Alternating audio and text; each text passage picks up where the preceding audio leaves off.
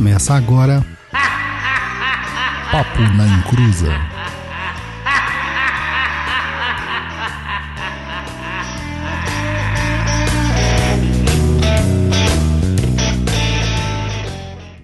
Começou, aqui é Douglas Rainho e eu estou entristecido pelo mundo de bosta que nós vivemos. Olá, meu povo, aqui é o Roy Mesquita e como diria uma banda que eu tenho muito gosto por ela, Viva la Revolution! Oi, gente, aqui é a Luciana e eu quero mais a ver o caos. Eita, pega! Ô, louco. Boa noite, pessoal. Aqui é o Luiz Guenca aí, ó. Estamos chegando para os desacreditados. Ai, ai, ai, Coringão, Coringão, como nós amamos Coringão. Vamos lá, pessoal, hoje aquele programete bacanérrimo, onde nós, eu acredito que a gente vai meter a mão no vespeiro, a gente vai meter a mão no, no marimbondeiro, a gente vai manter a mão aonde mais? Fala aí. Se quiser, mano. Eita, pega. É hoje, hein, Roy? É hoje, hein? Hoje, hoje tem, gente. Hoje oh, meu tem. Deus, hoje o programa tem 20 minutos só. Vamos lá. Pessoal, o programa número 78, vamos falar daquilo que ninguém quer falar, da Revolução Macumbeira. Antes, deixa eu explicar antes aqui uma coisa. Ah, mas gente, mas eu vou meter o pau no terreiro. Não, não. Eu põe tudo. É em tudo. A galera espiritualista, mas vai apanhar. Mas vai apanhar igual gente grande hoje. É assim que nós quer e é assim que nós gosta. Mas antes disso, os recadinhos do senhor Luiz. Oh, peraí, peraí, peraí. Luiz, não, calma. Douglas, perto aí, segura aí. Sim. Senhor Luiz Henrique Mitsuru. Ah, que maravilhoso isso!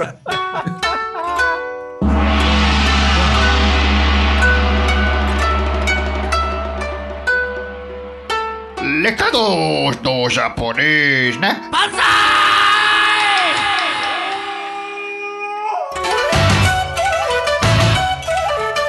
Ah, mas se vocês não são incruzetes favoritos do titio japonês aqui conosco, tudo bem, seus lindos e suas lindas? Vocês estão bem?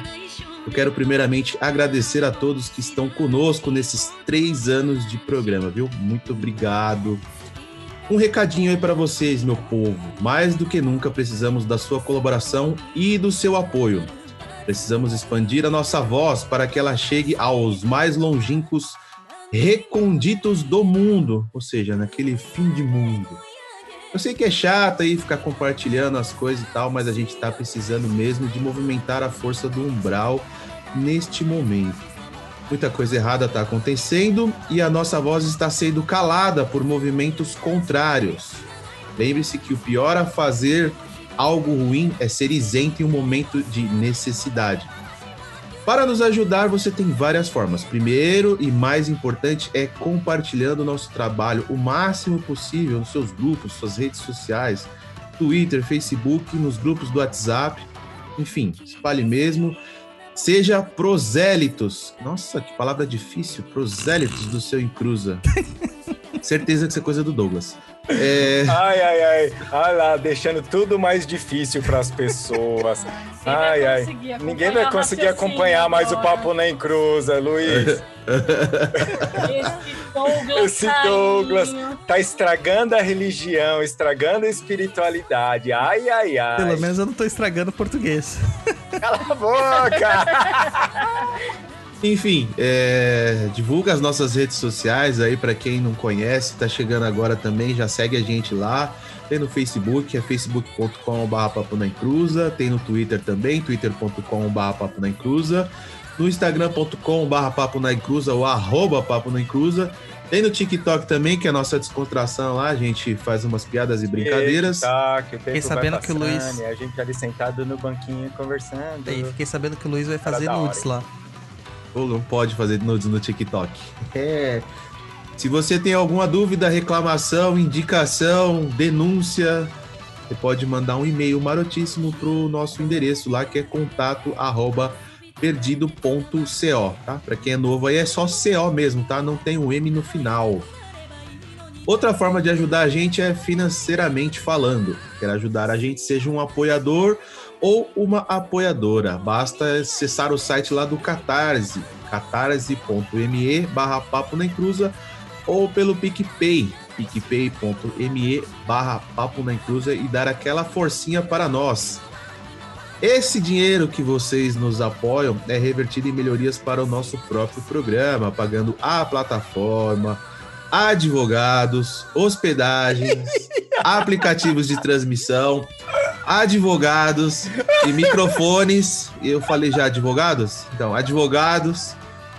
Esse é um chamado a todos que acreditam no nosso trabalho. Está na hora de soltar a voz. É isso aí, pessoal. É só mais um detalhe. Eu comentei que é advogado? É isso aí. Ai, advogados, né? é ô, Luiz. advogados, isso. Ô, Luiz, sabe, o, o Corinthians eu acredito que vai ser campeão esse ano, sabia? Eu acredito. Eu também acho. Também acho. É, advogados também. Enfim. é, Recado tá dado, pessoal. Ajuda a gente aí. Ai, meu Deus, agora, sabe aquele momento? Aquele momento. O momento maravilhoso. Sabe, algumas pessoas não têm isso que a gente tem. Nós temos a diva do eixo usada. Aquela que não pode ser calada. Que nós vamos em todo o programa nesse ano falar dela. Essa maravilhosa. Douglas, solta essa vinheta maravilhosa. Reven-. Reverenciá-la. É reverenciar, a gente ama. Vamos lá.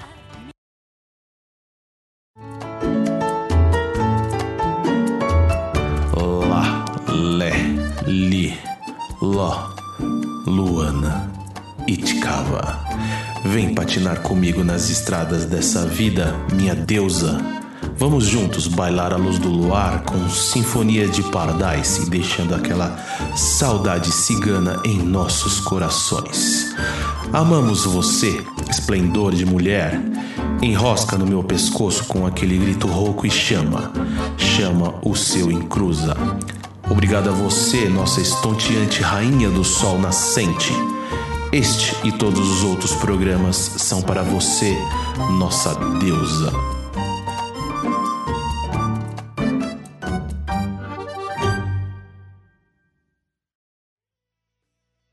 Nossa deusa, se foi.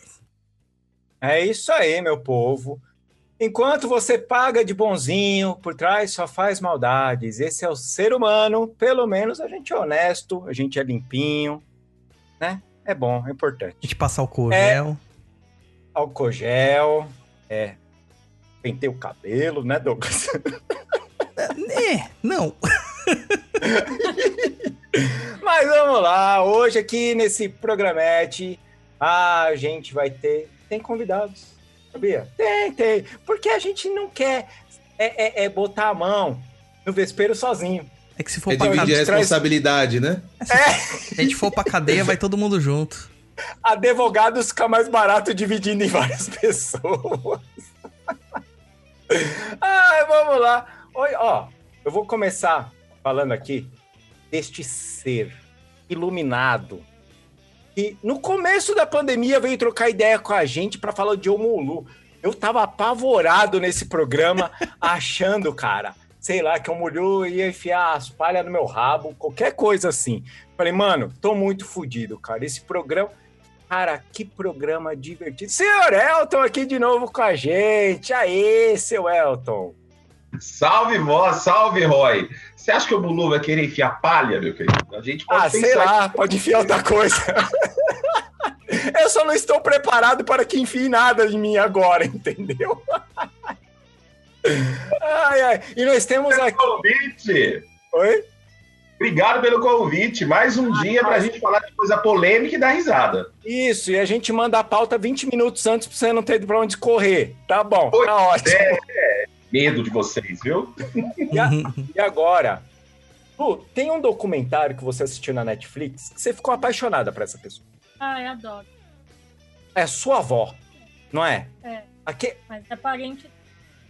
Não, essa pessoa que tem é ela encarnada brasileira, meio revolucionária. Ô Douglas, já assistiu o documentário do Walter Mercado na Netflix? Ainda Liga não, já! Ainda não. Ai, gente, assista. Assistam. É a minha avó. Ela, ele é a minha avó, igualzinho. É maravilhoso. Não, e é, é maravilhoso, né? É, ele, O- só que, ó, gente, eu tenho uma teoria. Ele morreu, mas só tá viva. Acho que só. Uma transmutação ali, né? É. nós estamos aqui com o nosso Walter Mercado. Senhor Eduardo também conheceu. Eu gosto de chamar ele só de Eduardo. Mas aí o Douglas. Mentira, foi uma amiga dele que falou assim: Nossa, Duduzinho, senhor esotérico. Senhorzinho. Senhorzinho esotérico, foi maravilhoso isso. Ao mesmo tempo que eu li, eu peguei uma foto do Walter Mercado e colei a cara do Eduardo. Ficou maravilhoso aquilo. Senhor Eduardo, aqui com a gente. Obrigado, Eduardo. Boa noite, gente. Boa noite, seus quiumbas. Eu quero matar a Carol até hoje por causa dessa foto. Carol, a gente te ama, Carol. e aqui, então, a gente vai começar a trocar aquela ideinha básica. Tem algum disclaimer para fazer antes, ô Luciana? Você foi escroto, vem. Ótimo. Então tá pronto, os trabalhos aí, vamos colocar tudo a real padê no chão e vamos começar falando aí. É... Onde que a gente vai mexer primeiro? Cara, eu acho que a primeira coisa que a gente vai falar é: cuidado, esse programa vai causar um momento de rebuliço na sua mente. Isso. É, antes das pessoas, ó, só agora eu vou fazer um disclaimer aqui, interessante. As pessoas elas ficam meio assim. Eu vi umas críticas que fizeram pro Douglas falando que ele está destruindo a religião de Umbanda, certo? Não, é verdade, e falaram, o Douglas está dest- Antes de destruindo mais nada, de- deixa eu falar. Eu não, não pedi pro Roy me defender, viu? Não, não, mas eu não tô defendendo ele, não. Eu quero que ele se lasque. Mas eu só estou falando que falaram sobre isso. E não, gente, é, não quer destruir a religião de Umbanda.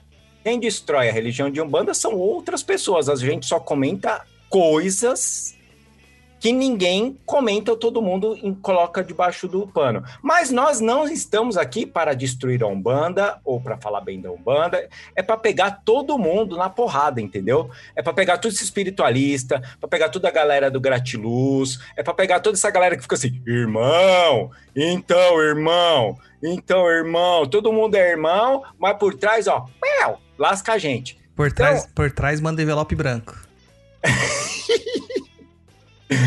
Põe debaixo da porta. É. Então, é, a gente tá. A gente tá falando aqui de uma maneira bem humorada tal. Não, não estamos aqui para ofender ninguém.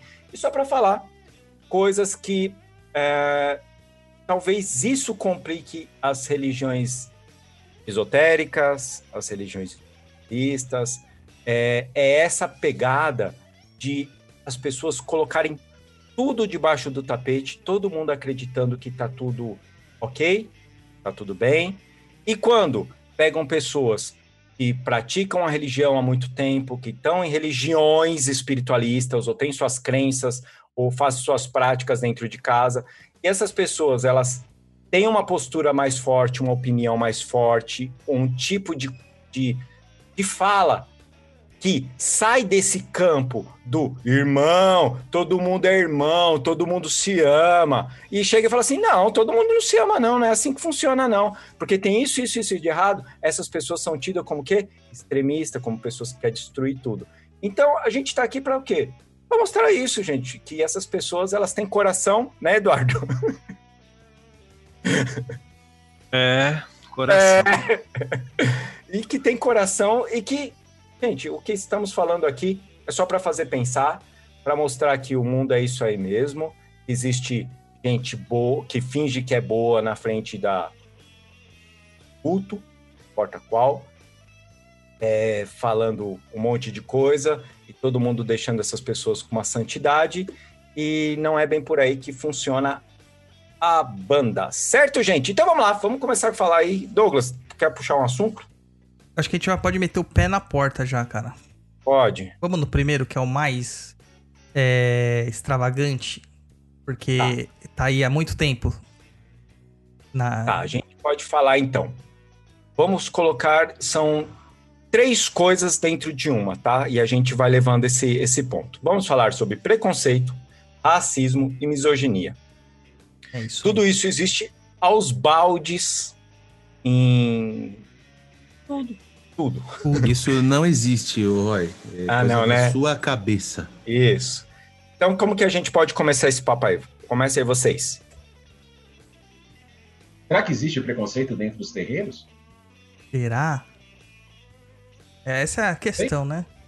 uma boa pergunta. Uma boa pergunta, né? Porque teoricamente. Teoricamente não deveria ter, né? Já que é uma religião que veio pra abolir com as práticas nefastas que a gente tinha até então, né? Não, mas se existisse, para que ir ao terreiro, então? Pessoas vão para lá e estão cheias de preconceitos, de racismo, misoginia. É, vamos deixar, peraí, os homens vão, vão incorporar pombagira normalmente. Qual o problema com os homens incorporando pombogira? Não tem nenhum problema. Ou você chega no terreiro e você percebe que existe uma hierarquia, né? As pessoas que têm condições é, financeiras um pouquinho menores, talvez não tenham cargos tão exacerbados. É. Não sei se é isso. ô, Será que ô, ô, Elton, ainda eu acho que essas pessoas, assim, elas não reparam. As pessoas mais simples, dentro desses lugares, eu acredito que elas nem reparam é, nessa situação de preconceito, racismo e misoginia, porque elas acreditam que realmente ali é, é um lugar que para ela melhorar. Entendeu? É, eu acredito que existe uma, uma maldade dentro disso, onde usa essa galera como uma espécie de, de, de, de gado de presépio, sabe? É, e você leva o quê? A culpa para essas pessoas. Ah, o Eduardo, como estuda psicologia, e o, e o Elton também, é, entra um pouco dessa pegada de. é, talvez o líder ali, ele trabalha mais com a culpa nessas pessoas, porque elas são mais simples, elas não têm é, uma. Não é formação, porque formação é muita coisa, mas é, ela acredita que ali ela está fazendo bem. É, E eles ali- acabam usando da meritocracia espiritual agora. Exatamente. Porque aí ele vai usar a carteirada do foi minha entidade que mandou acontecer, fazer acontecer. É, e, aí ela acaba usando essas pessoas que estão ali só porque talvez a avó frequentasse um centro espírita, um terreiro, sabe? E ela está sendo usada ali e com medo. Eu vi um, um, um livro esses dias, muito legal. Eu vou pegar aqui o nome dele rapidinho para atrapalhar aqui o negócio. Ah, cadê, cadê, cadê, cadê? Eu vou achar. Gente, vai falando aí. Não, porque vou- assim, vamos, vamos lá. O preconceito é uma realidade. A gente tá numa religião que praticamente é, surgiu para combater o preconceito, né? Dentre muitas outras. É, a gente não pode falar sobre ah, o candomblé ser para combater o preconceito, porque o candomblé, na verdade, ele era para uma revolução dentro da- das comunidades negras que foram trazidas para cá em sua nascença. Depois isso mudou, né? Virou é, movimento de resistência, assim como a capoeira também se tornou um movimento de resistência, etc e tal. É, identidade do negro, né? É, começa com o preconceito aí. Ainda associando a questão do preconceito racial com o preconceito social, onde colocam, né, que o, o preto é mais pobre, o preto é menos, é menos letrado, o preto é menos capaz, e tudo isso existia e existe ainda, tá? Existe ainda. Mas existia na formação da, da- do, do comecinho do século XX, é, bem apresentado, lembrando que no comecinho do século XX, né, a gente tinha acabado ali um, 12 anos praticamente da abolição da escravatura, e para quem acredita que a escravidão acabou, mesmo nas, nas é, nações mais é, supostamente desenvolvidas, né, Europa, é, o restante da América do Norte e etc e tal, achava que não tinha mais é, exploração da mão de obra negra e do povo negro, engane-se, tá? Porque depois você vai estudar aqui no século XX, você tem uma extrema colonização da África pe- pelos povos brancos. Eles só mudaram de mudaram de continente e continuaram a escravizar de certa forma a população negra e inferiorizar estes, né? É, recomendo até o podcast do pessoal do GeoPizza, que eles fizeram dois pedaços lá sobre o Congo belga, pra vocês verem as atrocidades que foram cometidas lá em nome de em nome de uma suposta elevação espiritual e uma evolução em progresso. Quando a gente tem a Umbanda sendo formada, trazendo pra cá, pro Brasil, uma suposta é, equidade entre os irmãos, né? Onde não se importariam classes sociais, não se importaria cor da pele, não se importaria é, condições, é, é, orientações sexuais e afins, origens, né? é, nós percebemos que o tiro sai pela culatra. Porque os primeiros terreiros são basicamente formados por homens brancos. Uhum. Basicamente formados por homens brancos. É, e eu friso homem aqui, tá? Porque geralmente eles eram feitos por homens mesmo. E ainda depois, é, a gente chega no nos primeiros congressos de Umbanda, né? De 1930, 1940 e poucos, tal, a gente começa a perceber que há uma tentativa de embranquecimento da religião novamente.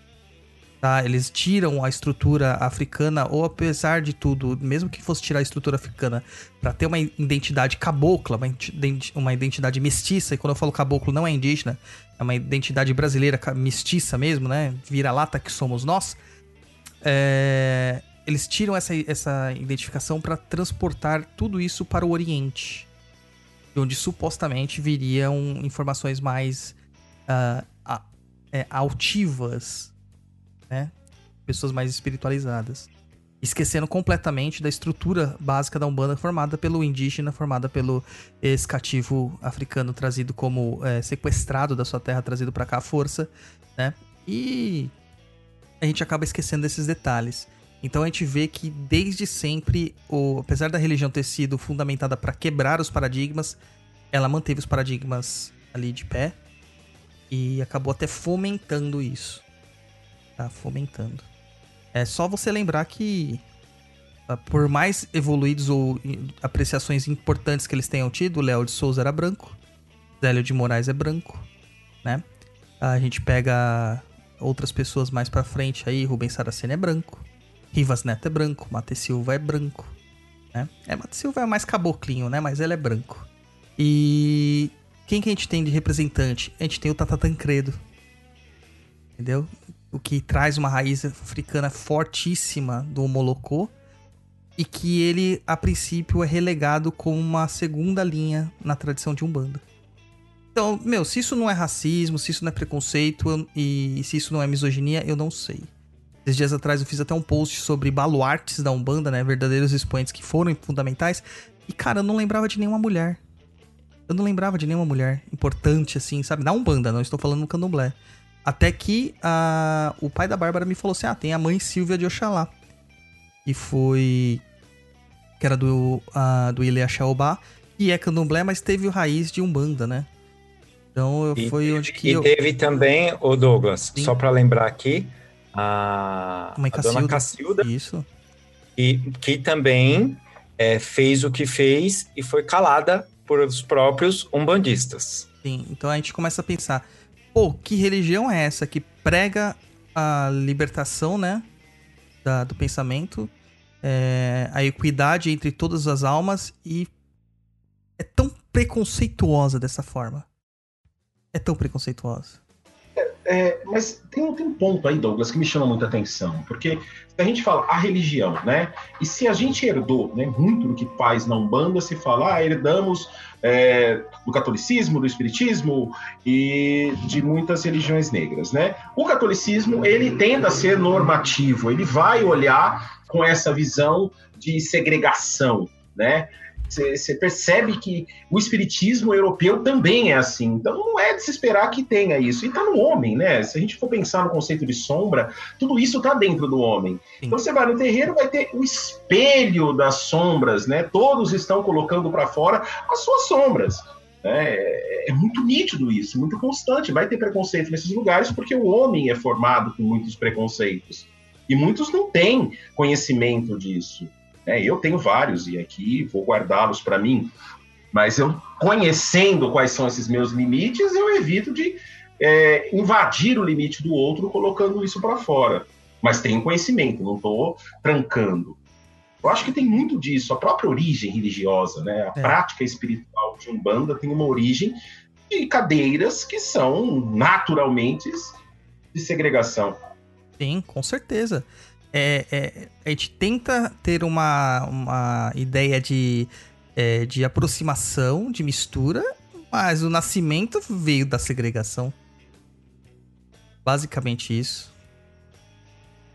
E a grande questão nisso, Douglas, também é a, a luta já há mais de um século, desde a da, da pseudo-libertação dos escravos à luta de classes, né? Então, quando a gente vai num terreiro hoje, 2020, é, o que a gente vê hoje são palacetes.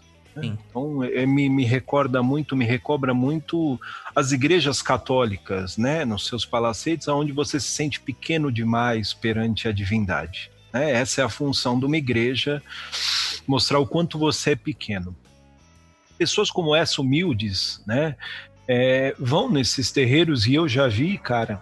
Então, hoje, para você entrar numa determinada corrente, dentro desses palacetes aí, dessas vertentes malucas, é, você tem que pagar não sei quanto por causa do seu avental, você tem que entrar com 359 guias, você tem que ajudar na mensalidade, aí tem a roupa do Exu, do baiano, do boiadeiro, do marinheiro, é, do caboclo, do preto velho, da criança.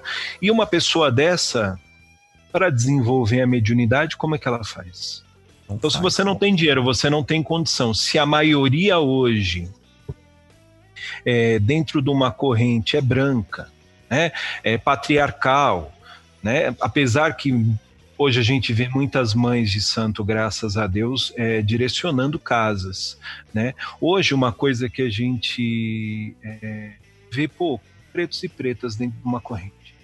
A gente não, a gente hoje tem mais um- um- uma corrente branca é, masculina do que uma corrente preta, por exemplo. Então a gente vê essas grandes discrepâncias, misoginia, o preconceito. Existe o preconceito dentro dos terreiros, existe o preconceito do sacerdote, dos médiums para com outras pessoas. Sabe, se você é, não tem dinheiro, se você não pode ajudar da melhor maneira possível, se você não paga mensalidade, se você é uma pessoa humilde e não pode fazer essa ou aquela roupa, você é discriminado. A gente sabe disso. O ser humano é feito de luz e sombra, isso é, isso é muito bom. Mas a gente também precisa entender, né, Elton, o que, que a pessoa vai exteriorizar, o que, que ela está colocando para fora. Né? Ninguém é somente luz ou ninguém é somente trevas, tirando o presidente. Mas é, a gente pode trazer isso para dentro da Umbanda e entender, porra, a Umbanda é uma religião onde estão lá a raça negra e a raça vermelha, principalmente. Né? Muitos destes, é, nas suas encarnações, sofreram com a escravidão, morreram por ela, e você, médium de Umbanda, né, é racista, é contra os quilombolas, é contra as aldeias indígenas, é contra a preservação do, desses povos, o que, que você está fazendo dentro do É terreno? contra uma pessoa não ter saneamento básico em casa, né? Exato, É contra uma exato. pessoa não Então, ter acesso à saúde mínima, né? É o mínimo. Sim, essas manifestações é, de virilidade masculinas, né? Essa masculinidade muitas vezes frágil de alguns sacerdotes, de alguns terreiros é, na cidade de São Paulo ou no Grande ABC, né? Esse complexo fálico, machista, essa necessidade de transpirar essa masculinidade perante os outros, é uma falta de fala ou é excesso dele, né? Eu acredito na falta. É, pode ser. É até porque hoje, se a gente já começar a pegar da nossa linguagem popular, tudo é falta. Você fala pra mulher, a Sim. mulher tá sendo mal educada, tá sendo mal criada, tá sendo. é, no caso, ela está só expondo os direitos que ela tem de se manifestar. É falta de pau. Aí o cara tá falando alguma coisa, o cara tem que dar a bunda. Ou o cara não pode dar a bunda. Cara, aonde já se viu a gente começar a determinar o que eu ou outras pessoas podemos fazer ou não? É tão Sim. raso isso. É, um é uma preocupação tão rasa. Enquanto a gente tá preocupado com essas coisas, a gente tá vendo gente morrendo, suicidando, é, sendo vítimas de agressões de homens e mulheres, crianças abandonadas, né? a humanidade abandonada à sua própria sorte. Como a gente tá vendo aí nesse meio dessa pandemia, que tá todo mundo à sua própria sorte. A gente não sabe o dia da manhã aqui. E aí onde que a gente entra com aquela questão, não, mas a religião é um caminho de salvação. Ele vai me dar é, brandura no meu coração pra eu superar essa fase difícil da minha vida. Você chega lá, é só uma reprodução do, do macro dentro do Ô, micro. é, ô, Douglas, rapidinho. É, o livro que eu estava falando é do Rubem Alves, chamado Religião e Repressão. Ah, Rubem Alves é ótimo. Ele é excelente. E ele traz um, um- um ponto exatamente esse, que ele fala assim, que a, a religião ela é uma gaiola. Sim. E a fé é um passarinho. E a gaiola, a, a- no caso, é, tra- trazendo isso para o nosso mundo, você não está preso numa religião. Não é esse o problema. Você não está encarcerado como um presidiário. Só que alguns sacerdotes, alguns líderes espirituais te coloca nesse cárcere e você não consegue sair dele, colocando culpa, medos. Então, a, você tem uma fé, que a fé, ela, ela, ela, ela, ela é o total uni- universo. E ele te coloca totalmente lá dentro, cheio de culpa, cheio disso. Então, é, você não consegue, dentro de uma religião, fazendo parte de uma religião, ter fé, porque é só para te colocar preso em um lugar, numa gaiola. E esse livro é muito interessante por causa disso, que ele traz essa, essa parte para as pessoas, desse negócio de ela ter a fé, ela acreditar no que ela quer, e ótimo. E se ela quiser não ter uma religião e ter fé, fazer as coisas dela, tá tudo bem. Só que a gente tem aquele negócio, né, é, do controle, onde existe. Se você não está dentro de uma religião específica, você não tem nada, você tá solto ao Deus dará e você tá fudido. O mundo vai acabar com você. É a questão da culpa judaico-cristã, né? A Isso. gente tem muito disso. Se você pegar os ritos africanos ou indígenas, não há culpa, não, Não há pecado, isso. não há demônio. É. Então a gente traz isso é, de uma Europa falida para o Brasil, Uhum. né? E aí eu tenho, lógico, se a gente analisar a nossa estrutura familiar, religiosa, ela nasce dentro do catolicismo na sua maioria. Hoje, por exemplo, eu, eu, eu tenho 41 anos. Há, há 20, 30 anos atrás, a gente tinha uma estrutura católica maior. Hoje a gente tem uma estrutura pentecostal, né? É. Então, hoje mudou-se um pouco essa questão, mas a gente tem essa questão de culpa, de céu, de inferno, e aí a gente transparece isso para o kardecismo, que fala de umbral, que fala do céu e do inferno também, e trazemos isso para a Umbanda. Então esquecemos questões da raiz ameríndia e da raiz africana, onde não existe isso. Uhum. Onde não existe pecado, onde não existe eh, demônio, onde não existe eh, céu e inferno, né? Então a gente perdeu muito disso. A gente trouxe demais estas questões para a Umbanda. Isso nos prejudica. Viver com culpa, viver com dor, viver com medo, quer dizer, meu Deus, eu não posso errar porque o orixá vai me castigar, o caboclo vai me castigar, o preto velho vai me castigar, o Exu vai me castigar e todo mundo vai me castigar. Eu vivo em pecado, né? Se a gente tem a noção, ah, nós nascemos do pecado, porque a Eva deu a maçã pro Adão que comeu e toda essa palhaçada aí saiu do paraíso, enfim. Se a gente continuar dentro da Umbanda, vivendo esses mitos bíblicos, essas questões judaico-cristãs, a gente não cresce.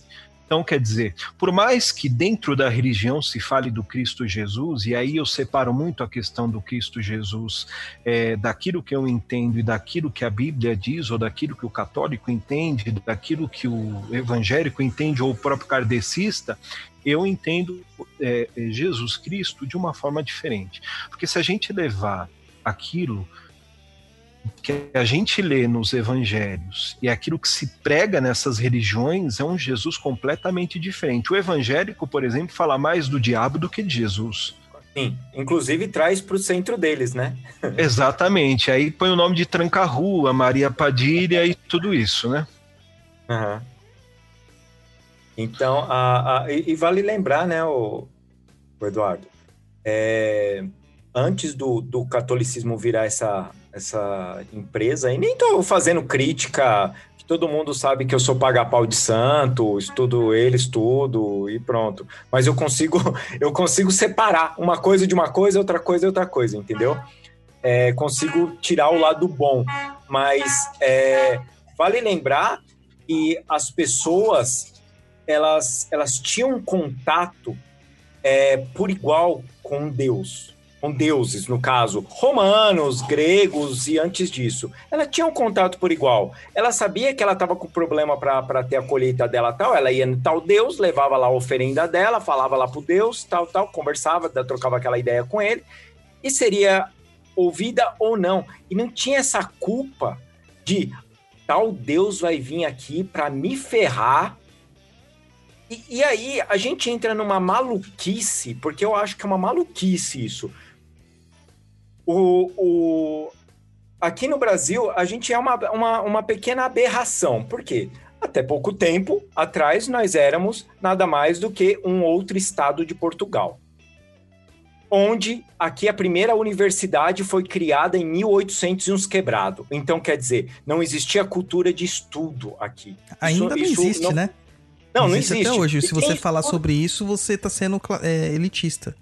É, e, e, a gente está falando, gente, é, de estudo, estudo de qualidade do básico. Ninguém está falando de universidade, só universidade. Então a gente está falando do básico. E aqui só foi ter uma universidade em 1800 quebrado. E o que que acontece? É, a, a gente pegou uma aberração, por quê? A, a gente interpreta Deus do Velho Testamento e na minha opinião é o mais legal, que ele ferra todo mundo. Adoro! Também gosta? É o que eu mais gosto, é o que eu preferido, é o meu preferido. E ao mesmo tempo, ele ferra todo mundo, ele fala assim: "Ô do Egito, não vai fazer o que eu tô mandando fazer, eu vou lascar você. E joga praga, e mata o, o filho do cara. Cê, sabe, causa o puteiro lá. De repente, ele faz tudo isso, ele é o punidor. Aí, quando a gente fala assim, ah, aquele desgranhento, vou arrebentar ele. Mas Deus, o bondoso, segurou na sua mão e fala: Filho, não peques. Aí, cara, a gente não sabe para que lado que a gente vai. Aí a gente vira uns besta, uns bosta. É, Por fica fantoche na mão da religião, né? Exato. Ah, ah então tá bom, o, Eduardo uh, Deus vai te ferrar porque você desejou mal do seu amiguinho. Ótimo, mas seu amiguinho pode te ferrar porque Deus é punidor e você merecia isso. Eu não tô entendendo. que Deus é disléxico, tá precisando tomar um medicamentinho, eu não sei. Bipolar. o que, que tá acontecendo, bipolar. gente? É bipolar. O que, que tá acontecendo, gente? Entendeu? E, e isso pega na, na gente é, uh, quando a, a Luciana fala, gente, eu não acredito em Deus. Cara, é, cria, um, cria um choque. Aí eu... olha, eu, eu não. Assim, olha, você, eu não sei por que você fala essas coisas, porque Deus, uh, comentando que a gente não quer ter filho. Deus criou o homem e a mulher para reprocriar. Eu falei, sou uma porra de um coelho. Exato. Eu faço o que eu quiser, eu não sou obrigada. E depois, tem em Deus, eu acredito que raios eu tenho que reprocriar. Porque ele falou, foda-se ele, faz você a sua a parte. Ué. Ah, daí ele faz em mulher Faz a minha parte. É. Ele Aí faz em mulher fez, casada. Ele fez dois, bem mal feito, mal cuida direito. E ainda deve fazer por aí. Não, eu tô falando de Deus mesmo, que fez na mulher casada. Ah, lógico. É, né? Olha aí. A... Criar, pra criar problema na cabeça do tal do José. Coitado do José. Tadinho de José. Cara, o melhor, o melhor Deus que eu já vi retratado foi o do sketch do Portas é. do Fundo do final do ano. Ah, ah foi? Foi. É, eu adoro.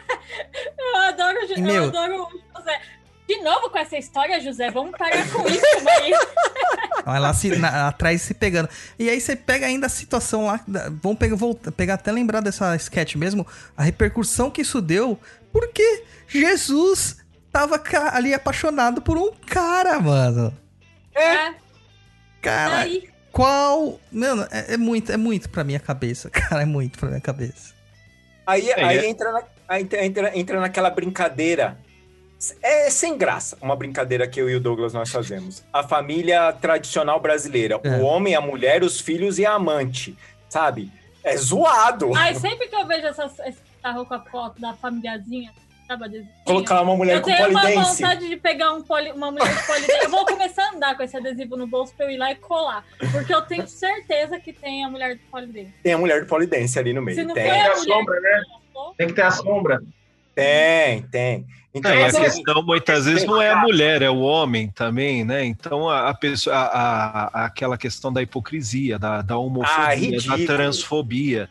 Né? Então, quer dizer, o cara em casa é uma coisa e na rua ele é outra. Então a Exato. gente vê De não muito se disso. aceitar, né? De não se aceitar. Exato, o medo, o medo de dizer, olha, sou gay, é, sou lésbica. é, e aí, nessa questão de ser lésbica, nem tanto, mas a questão do homem, né? de- Desse patriarcado, dessa necessidade machista, né? Dessa manifestação, como eu disse antes, de virilidade. Eu preciso É. mostrar que eu sou realmente o chefe da família. E a pessoa não entende Então que a o gente vê machismo, isso. o machismo machuca muito mais o homem do que a qualquer outra coisa. Porque ele tem que manter um padrão ali que a sociedade colocou pra ele de machão que não dá. Não dá pra ser Aí você mantido. pega um, aí você pega um cara que ele ganha menos que a esposa, O cara brocha, fica Roy. loucão. Oi? O cara brocha, o cara não consegue dar uma O bimbada. cara fica loucão das ideias, porque ele fala assim: caralho, mano, minha esposa que sustenta a casa. Ah, que pau mole. Não, literalmente, Lu. É literalmente, o cara não consegue ter uma ereção. Ele brocha porque a mina ganha mais do que ele.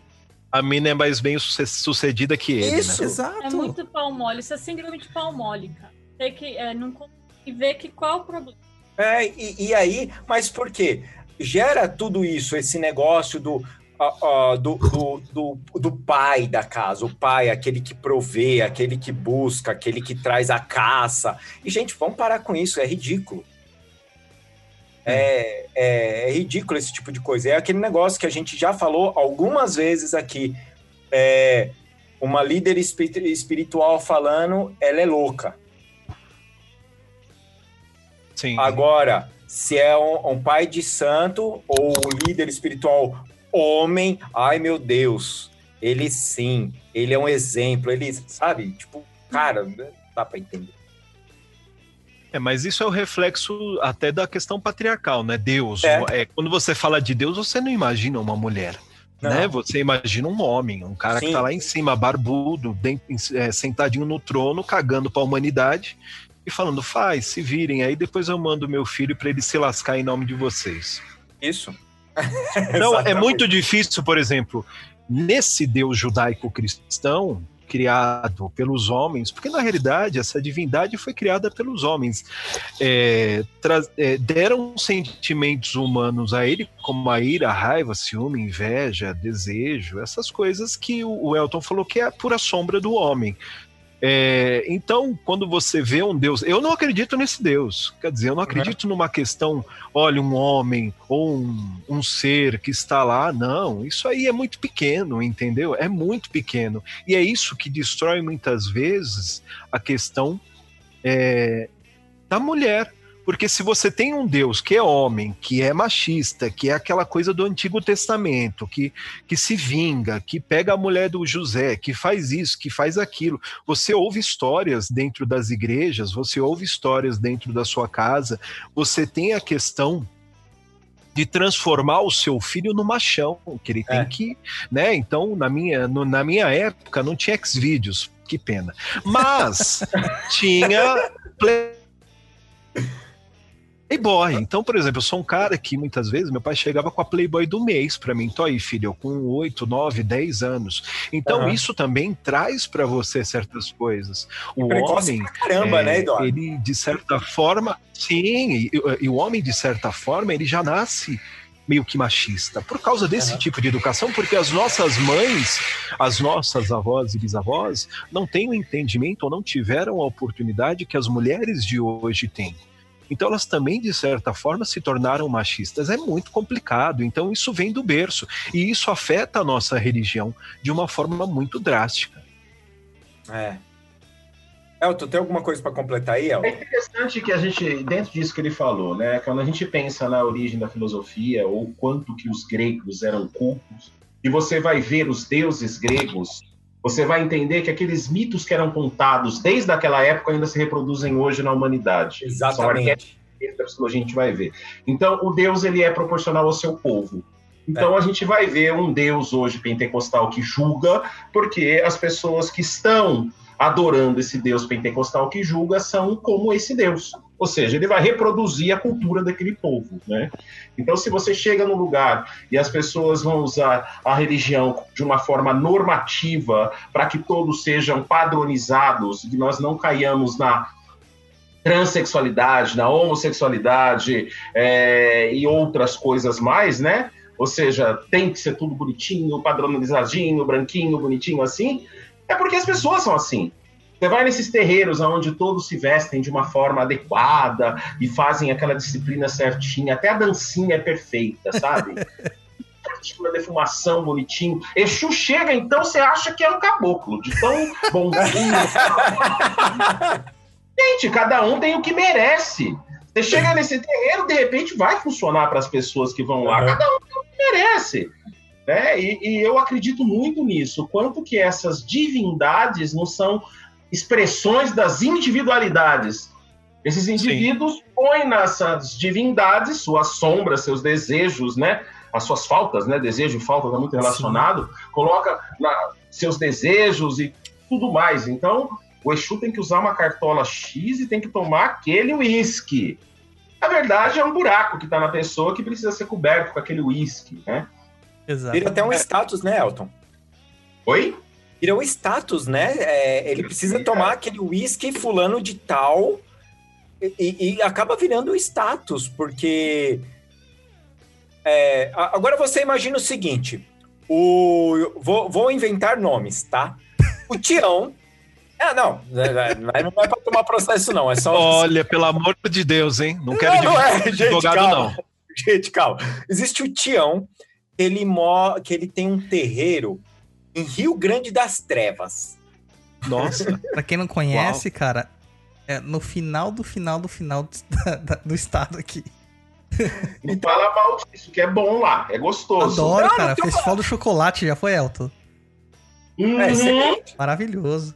Ó, aí ele tem lá, Rio Grande das Trevas. Eu tô falando das trevas, gente, porque tem um amigo que mora lá e ele fala esse nome, eu acho muito engraçado. É que eles falam Rio que é por causa do, do, trem, Roy, porque vai dar esse, luz às trevas, entendeu? As...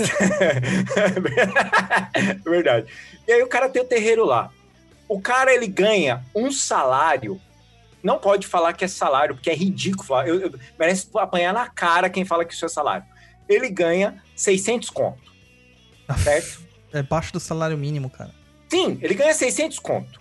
O Exu dele bebe marafo. Um cara que ganha 600 é, leléu por, por mês, o, qual, qual a bebida que ele pode comprar pro Exu dele? Um ah, barrilzinho, um barrilzinho. Orote. Barrilzinho baratinho. E custa 5 conto, 4 contos, certo? Certo.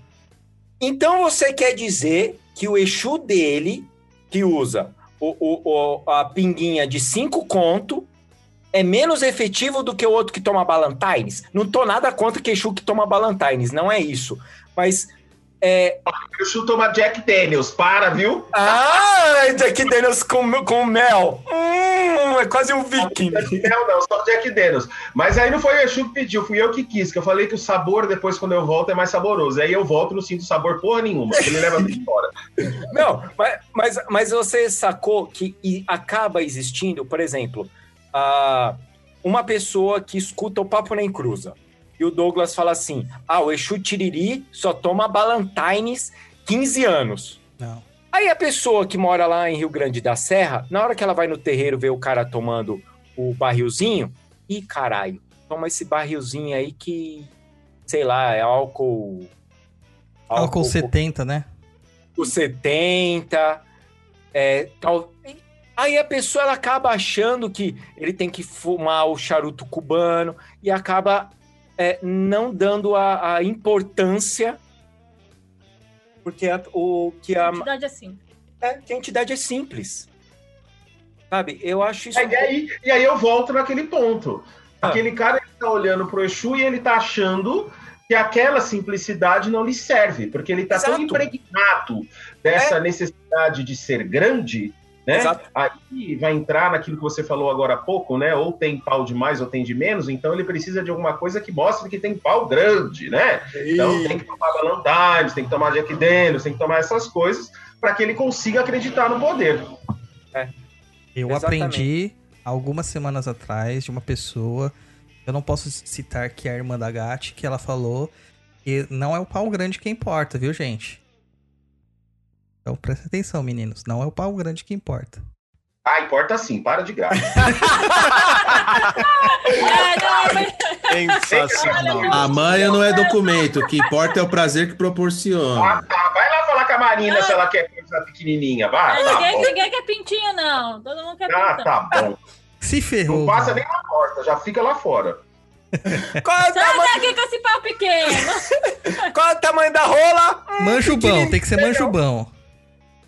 Meu Ah, Deus. Deixa eu ver. Se é estalinho é morteirão. Ah, morteirão é entra. Não, às vezes nem entra, né?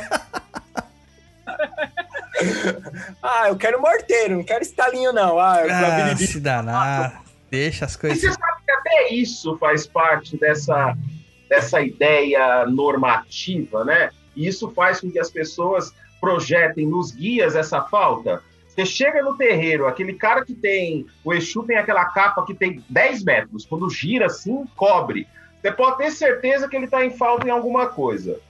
Ou é uma pessoa que não se sente bem no trabalho, que chega lá, o chefe pisa, repisa, ou é uma pessoa que dentro de casa não se sente capaz de construir o seu lar. Sempre tem uma compensação. Vamos compensar com uma capa gigante, com a roupa da Oxum, que a Oxum chega assim, nossa, parece que. Swarovski com Swarovski. É. É até pisca-pisca. Não, É. cara, tem terreiro que estão usando, tipo aqueles robôs de, de formatura, tá ligado? Com neon, LED e tal. Pras entidades. Tem terreiro que tá usando. Como assim? É, depois eu mando vídeos pra Se vocês. vocês pudessem ver a cara do Eduardo, foi melhor que ele ficou tentando imaginar o que que tava acontecendo. Eu até achei, a Gatti me mostrou, eu achei que a gente tava vendo um vídeo de formatura. Na formatura dela teve aqueles robôs cheios de LED e tal, dançando e tal. Ah, eu Não, já vi esse vídeo, é verdade, é Não, verdade. Agora cara. eu lembrei. Não, era uma gira de Umbanda, é verdade. É uma gira, isso aqui é uma pomba gira, cara. Eu falei, o quê? Não, mas aí, mas aí vocês não acham que tá entrando numa, numa pegada que é tipo assim. Ah, eu tenho que agradar minha entidade. Eu não sei o que, que tá entrando numa maluquice na cabeça do povo, porque assim, quando eu quero agradar um amigo meu, o que que eu faço? Faço elogio, eu sou meio pão duro, então eu não vou gastar dinheiro por mim. Uma coisa, cara. Mas eu vou fazer um elogio, vou trocar uma ideia, vou dar alguma coisinha baratinha pra ele. E assim, é do mesmo jeito que eu trato minhas entidades. Se elas querem alguma coisa a mais, desculpa, vai que esse Sacertubes famoso que eles vão dar coisa a mais, que comigo é por aí, filho.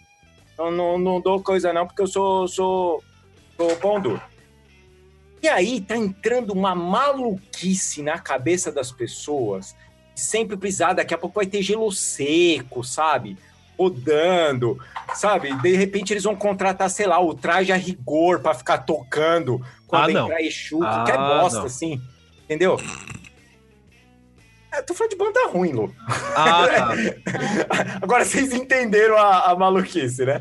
Ah, Então, É, é, é disso que eu tô falando. Eu não sei o que, que tá acontecendo na cabeça das pessoas e o agradar está se tornando ficar ridículo. Exato. É a necessidade, como o Elton falou, do mais, né? Já que eu não tenho isso, esse poder, por exemplo, a gente vê muitos sacerdotes e pais, mães de santo, utilizando do poder né, para tentar suprir alguma coisa que ele não tem no trabalho, que ele não tem em casa, que ele não tem com os amigos, com parentes. A gente vê muito disso, gente. Isso é muito grande e grandioso dentro da Umbanda. Então, quer dizer, eu preciso ter um palacete, eu preciso ter 600 médiums, eu preciso usar Svarovski, porque assim, a minha guia tem que ser de Svarovski, entendeu? Ela não pode ser uma, um ponto, uma, uma, uma continha simples. Né? Ela não, o- então, quer dizer, a entidade tem que ter, o caboclo tem que ter três guias. O preto velho tem que ter um, um terço, porque ele precisa colocar, ele tem que colocar no terreiro todo, entendeu? Tem que girar o Isso. terreiro, tem que encobrir todos os filhos. Então, o que falta hoje é simplicidade e humildade. A gente perdeu muito disso hoje. Então, para você hoje, dentro de muitas vertentes, eu já vi gente entrando com, com caixinha de ferramenta, de tanta coisa que a entidade usa no, no trabalho. Então, quer dizer, ela abre assim, o, o Camone abre assim, a caixa. Eduardo, Nossa, vai reformar aquelas- o terreiro, infeliz. Porra! meu. Então é assim. Você abre lá, tipo, Então, sai ó- uma escada, né? Tipo do. Nossa, é, então você sobe assim. Félix, né? É, meu, você começa a abrir assim. Então, quer dizer, a, a vela. Na rua com aquela malinha cheia de. Não, exatamente. Então, quer dizer, um, um copo de água e uma vela branca já não faz efeito, entendeu? Uma rodinha dentro de um copo não faz mais efeito. Exato. Porque não é chamativo. As pessoas precisam é, de coisas que chamem ah, os olhos. Então a pessoa tem que olhar e falar: Meu Deus, olha aquela entidade girando com a capa de 7 metros, cobrindo todos os filhos. Olha que benção, aquela cartola, aquela coisa. Essa necessidade vazia que a gente tem. Essa Uhum. necessidade que a gente precisa satisfazer o nosso ego. Isso é muito perigoso dentro da Umbanda. E Mas- quando você, e quando, por exemplo, vocês questionam essas pessoas, ou quando a gente questiona é, num programa como hoje, eles se sentem ofendidos. Eles se É. sentem perseguidos. Cara, quer eu dizer, vou, fala, eu vou te falar uma coisa, Dudu. Eu estou surpreso com o público online agora. Porque em outros temas como esse aqui, nós tivemos um público reduzido. Eu estou surpreso e feliz. 82 agora. É que, a gente, é que a gente falou de pau. Aí todo mundo veio pra ouvir. Ah! Todo é mundo isso. gosta de pau. É isso. Mas é, é, é isso, gente. É, é assustador. Então a gente fala de preconceito, misoginia, é, racismo. E realmente não é um tema agradável de se falar, porque muita gente se sente ofendida. né? Ah, Então, no, outro, aí- no outro programa que nós fizemos sobre esse mesmo tema, o Eduardo, as pessoas ficavam assim: no meu terreiro não tem isso, no meu terreiro não tem isso. E, Que cara, para as pessoas entenderem que a gente não tá falando, que não é do terreiro dela que a gente tá falando, a gente tá falando de um geral. Por exemplo, o Elton tá aqui. O Elton, ele pode falar não só de terreiro, ele pode falar de, é, é, não especificamente de onde ele vai, não é isso, mas ele já fez parte de ordens. Certo, o Elton? Sim. E tive, e tive bastante, bastante é, experiências, né? De preconceito, de racismo e de tudo mais. E isso me engrandeceu, mas foram experiências bem desagradáveis. Por exemplo, teve um lugar que eu frequentava, que eu não vou citar nomes, evidentemente. Ah, que, uma vez- Nossa, isso demorou muito tempo para elaborar. Foi tempo de, de terapia, viu? Foi tempo de terapia para poder encaixar.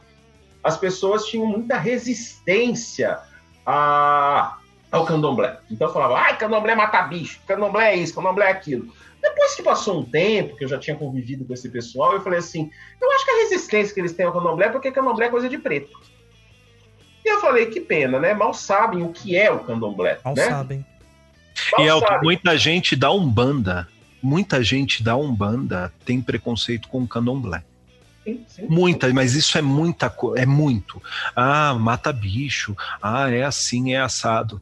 É, eu comecei na Umbanda com 16 anos, e assim, essa era a premissa de, do, do pai de santo falar: olha, Umbanda é melhor que candomblé, porque um candomblé faz isso, faz aquilo, faz assado. E, e você, lógico, você sem conhecimento nenhum e, e se apegando a alguém que aparentemente sabe mais que você, você cria esse preconceito dentro de você Sim, né? Eu não sim, posso é. dizer que eu, eu, eu não posso dizer e, ser hipócrita e falar, não, um dia eu pensei assim. E aí o tempo ensina, a vida ensina, a experiência ensina, mas hoje, dentro do movimento umbandista, existem muitos terreiros ainda que descem o cacete no candomblé. Ah, Bem, Rapidinho aqui, gente. Eu só falar aqui que o Haroldo tá agoniado. Falando aqui, ah, entrei agora na hora que o Roy tava falando é, da minha quebrada. Não, eu só tava falando um exemplo de um lugar que é longe, onde tem ah, pessoas simples que moram, como também existe aqui Ferraz de Vasconcelos. Eu só falei, gente. Gente, eu não. Ó, não vamos começar a problematizar essa porra. Senão, vou mandar demanda pra todo mundo, tá avisado. Vamos lá. Mano, até porque vamos falar da gente. Eu sou natural de São Mateus, Luiz também. Duduzinho de Tacas. Eu nasci em Carapicuíba, gente. Ah, então sabe, gente. Não, não, pelo amor de Deus. A Luciana de Sim, daqui a Santo André. Você é no Santo André, gente. Então, Eu se a gente já- come... Gente, não conheço essas quebradas, não. É, o, o Elton é o único aqui elevado. tô mais abastado da turma. Abastado, é. Ah, jardim. É jardim Ângela, mas é jardim. Você não conhece São Mateus, Elton? Conheço, conheço e não vou falar por quê. Ai, que saudades de São Mateus. São Mateus, pra quem não Bom é terreiro longe, gente. Terreiro longe. Exatamente. São Mateus, pra quem não conhece, foi onde desabou lá o prédio. Tora, Era bem perto. Tora Tora. É, onde seria a loja do Torra Torra lá, uns anos atrás. E era bem perto aí da casa do, de onde o Douglas morava. Então, quando a gente tá falando do, do questão do candomblé, assim, é, existem certas situações que a gente tem que colocar. É, a Umbanda é uma coisa, o candomblé é outra coisa. Aliás, as Umbandas e os candomblés. A gente tem que abrir. Só que são coisas que nasceram é, de cernes muito parecidos. Então, eles, é, eles flertam um com o outro constantemente. Há uma troca de, de comunicação. Flertar, pra quem não tá me entendendo, já que estão falando que eu tô falando demais. É, quer você tá dizer- falando difícil, é olhar. é namorar, Oi, chaveca, um olha o outro. outro. entendeu? Fica ali nos esquemas, nas pegação, tá? É, então o candomblé e o, a umbanda, eles têm essa, essa troca, né? É, é- é comum ter essa troca, sabendo que cada um tem as suas práticas de formas distintas, mas há um respeito. Eu estou falando com um rapaz, é, não vou revelar o nome dele porque ele não me deu permissão, mas ele é lá do, do- da região nordeste, ele pratica jurema, mas é uma jurema muito diferente da jurema que a gente aceita dos mestres com as princesas. É uma jurema muito mais africanizada, onde há até uma passagem mais próxima do candomblé.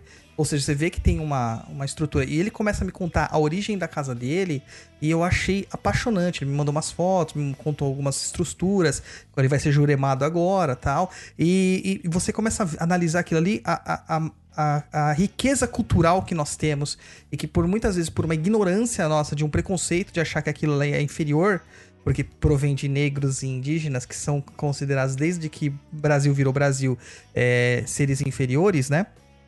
Aquilo é nojento. Então você vai procurar aquele seu terreno higienista, onde que as paredes são todas brancas, onde que o chão é sempre todo muito limpo, onde nem a pemba solta pó. Você risca com, com um pincel atômico o chão, entendeu? É assim, é quadro branco, entendeu? Tem que ser branco, porque branco é sinônimo de higiene, viu? Então, Ah, Eu uso branco porque é a tinta mais barata, gente. olha, é, é que vocês nunca chegaram É perto que do Elton, cara. Vocês não viram como esse homem é cheiroso, bicho. Hum, Ah, sou filho de Oxum, né? Você vai querer o quê? Perto de mim, você vai sentir a própria Oxum encarnada. Uma vez a gente pegou o metrô lotado e todo mundo naquela já no final do dia e o Elton exalando aquele perfume pra todo mundo, todo mundo olhando pra ele, mas de um jeito assim, ó. Hum. Ah, é colônia da Pombagira, tô ligado qual que é esse aí, graça, viu, Elton? Falar nisso, eu esqueci do banho da Pombagira de hoje, tem que fazer daqui a pouco. Tava esquecendo, vou sair do papo da Cruz antes da meia-noite que tem que fazer o banho da Pombagira que eu tinha esquecido. Ó, Deixa eu falar uma- nome, só um minutinho, eu- eu- só te falar, o nome do rapaz é o Jonathan, o Jonathan Wesley, ele tá aí, ó. No chat. Pode falar meu nome, pô. Ó, bonito ele, ó. É... Não, eu tô comprometido. Agora meu coração é da Marina. É... Uma coisa que o pessoal às vezes não, não- não- não percebe, né? E colocaram aqui no chat. Muitas vezes esse preconceito contra o sacrifício de animais ou, ou julgamento. Vou colocar julgamento contra o sacrifício dos animais é um preconceito velado. É um preconceito velado. É um preconceito velado quando se diz, nossa, mas a Kimbanda é a esquerda da Umbanda e não vamos falar de Kimbanda.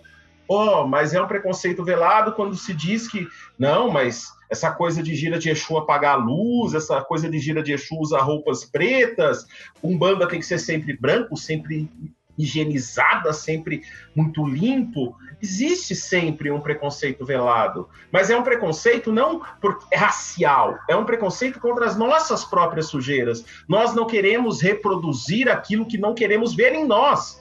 A gente quer reproduzir o Exu que gira com uma capa de 10 metros e que tem o charuto importado que custa 50 reais cada um, porque a gente quer ver essa riqueza que nos falta. Eu não quero ver a sujeira que eu tenho. Eu quero ver aquilo que eu não tenho e achar que eu vou ter aquilo. Eu quero falar com aquele pai de santo que aparece na mídia, porque talvez esse pai de santo consiga me entender, ele é mais famoso, ele é mais poderoso.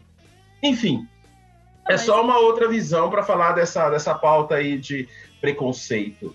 É né? só isso, né? é, falando dessa coisa, o povo fica falando só do candomblé, né? Esquece. Outras práticas também utiliza. Esquecem Você do pegar- judaísmo, por exemplo. Não, né? e você pegar em ordem.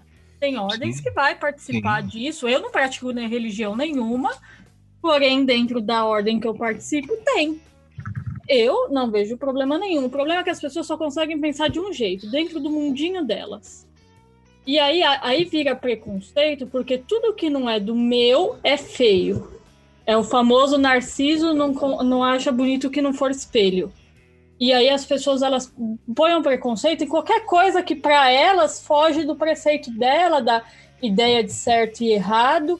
E aí vai e mete a bronca em outras coisas que elas não conhecem. Não tem nem o trabalho de conhecer. Então, além de ser preconceituoso, é burro.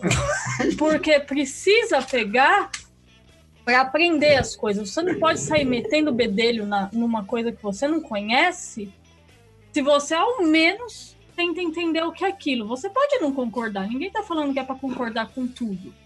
Ah, eu não gosto de sacrifício porque isso, isso e aquilo. Ok. Só que você não pode vir meter o dedo na minha cara e falar que eu tô errado em fazer, ou que tal religião é errada em fazer. Cada, cada um no seu quadrado. Ado, ado, ado. Diz, né, o poeta. Já Então, diz o poeta. é, é uma questão das pessoas, elas, elas, as pessoas são tão.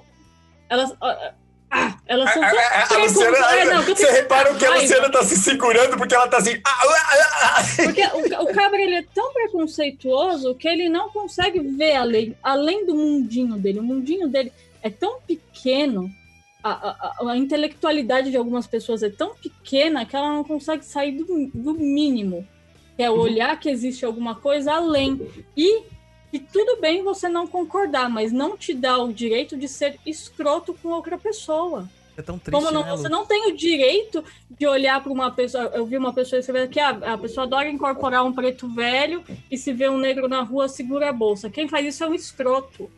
Mas fazem, Lu, isso aí é, é- é- eu conheci gente, eu conheci gente que era racista e ia lá passar com o preto velho, com o Exu, É com o baiano. Não sabe porque é um, é, é um imbecil, é um ele imbecil. não sabe o que ele tá fazendo na Umbanda. Começa por aí. Se ele vai na Umbanda ou em qualquer religião onde vai incorporar um preto velho ou qualquer coisa de matriz africana e ele fica com preconceito com um negro na rua, é um imbecil. Você é um imbecil. Agora, Ele não entendeu lugar nada, no planeta. não a gente entendeu nada. Um, né, o Roy? Conhece algumas pessoas assim, né? Deve parecer uns vários, hein? Ah, é. Olha, gente, a gente tem que entender uma coisa: um bandista não tem é, como, como passar pano, como ser isentão ou ter neutralidade. Em situações como racismo, um preconceito, misoginia, discurso de violência, transfobia, que é uma coisa que acho que é legal a gente falar. Mano, ainda mais com a campanha da Natura aí, né? Nossa senhora. Nossa. Então, é, é, o- é, o pessoal tá com. É um ódio, com cara, que não dá do pra quê? entender. Um ódio. Qual que é o problema? Qual é o problema? As pessoas, as pessoas não entendem de gênero. Eu não sou um profundo conhecedor, mas assim, as pessoas não entendem a questão do gênero. E assim, a pessoa é homofóbica, ela é transfóbica, mas muitas vezes o médium que você está passando dentro do terreiro, ele é homossexual. E qual é o problema? A e se você entidade, Dudu. descobrir isso, e muitas vezes, A e, e entidade, aí? é, a entidade é homossexual. Tem uma família inteira de Loas que são gays e que são os mais procurados dentro do, do voodoo, cara. Então, e aí, mas só serve para aquilo, né? Porque do- da, da porta para fora, não. Se eu ver um gay, se eu ver uma coisa assim, eu vou bater porque eu não aceito a minha homossexualidade, então eu tenho que ser sempre viril, um macho alfa. É isso a gente vê ah, muito reproduzido agora na nossa sociedade atualmente, principalmente nos últimos dois anos, né? Porque a gente tem um espelho maior sobre isso. Né? A gente tem onde se respaldar sobre isso. As questões de preconceito. Então, é, é, não é que não existia preconceito, é que agora todo mundo tá saindo do buraco.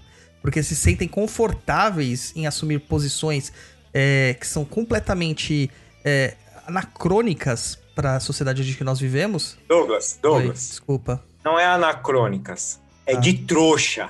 Tá, me, me- me- vai me traduzindo. Tá É, bom, vou traduzir aqui. Tradução simultânea. tá? O Douglas que estraga um banda e que estraga, mas o português não. Então são coisas assim que são tão ultrapassadas que não cabem na, na situação atual, mas encontraram respaldo em uma figura de poder político. Então elas O que acham é que só respaldo? encontraram Costa Quente. Escutaram voz. Encontraram Costa Quente.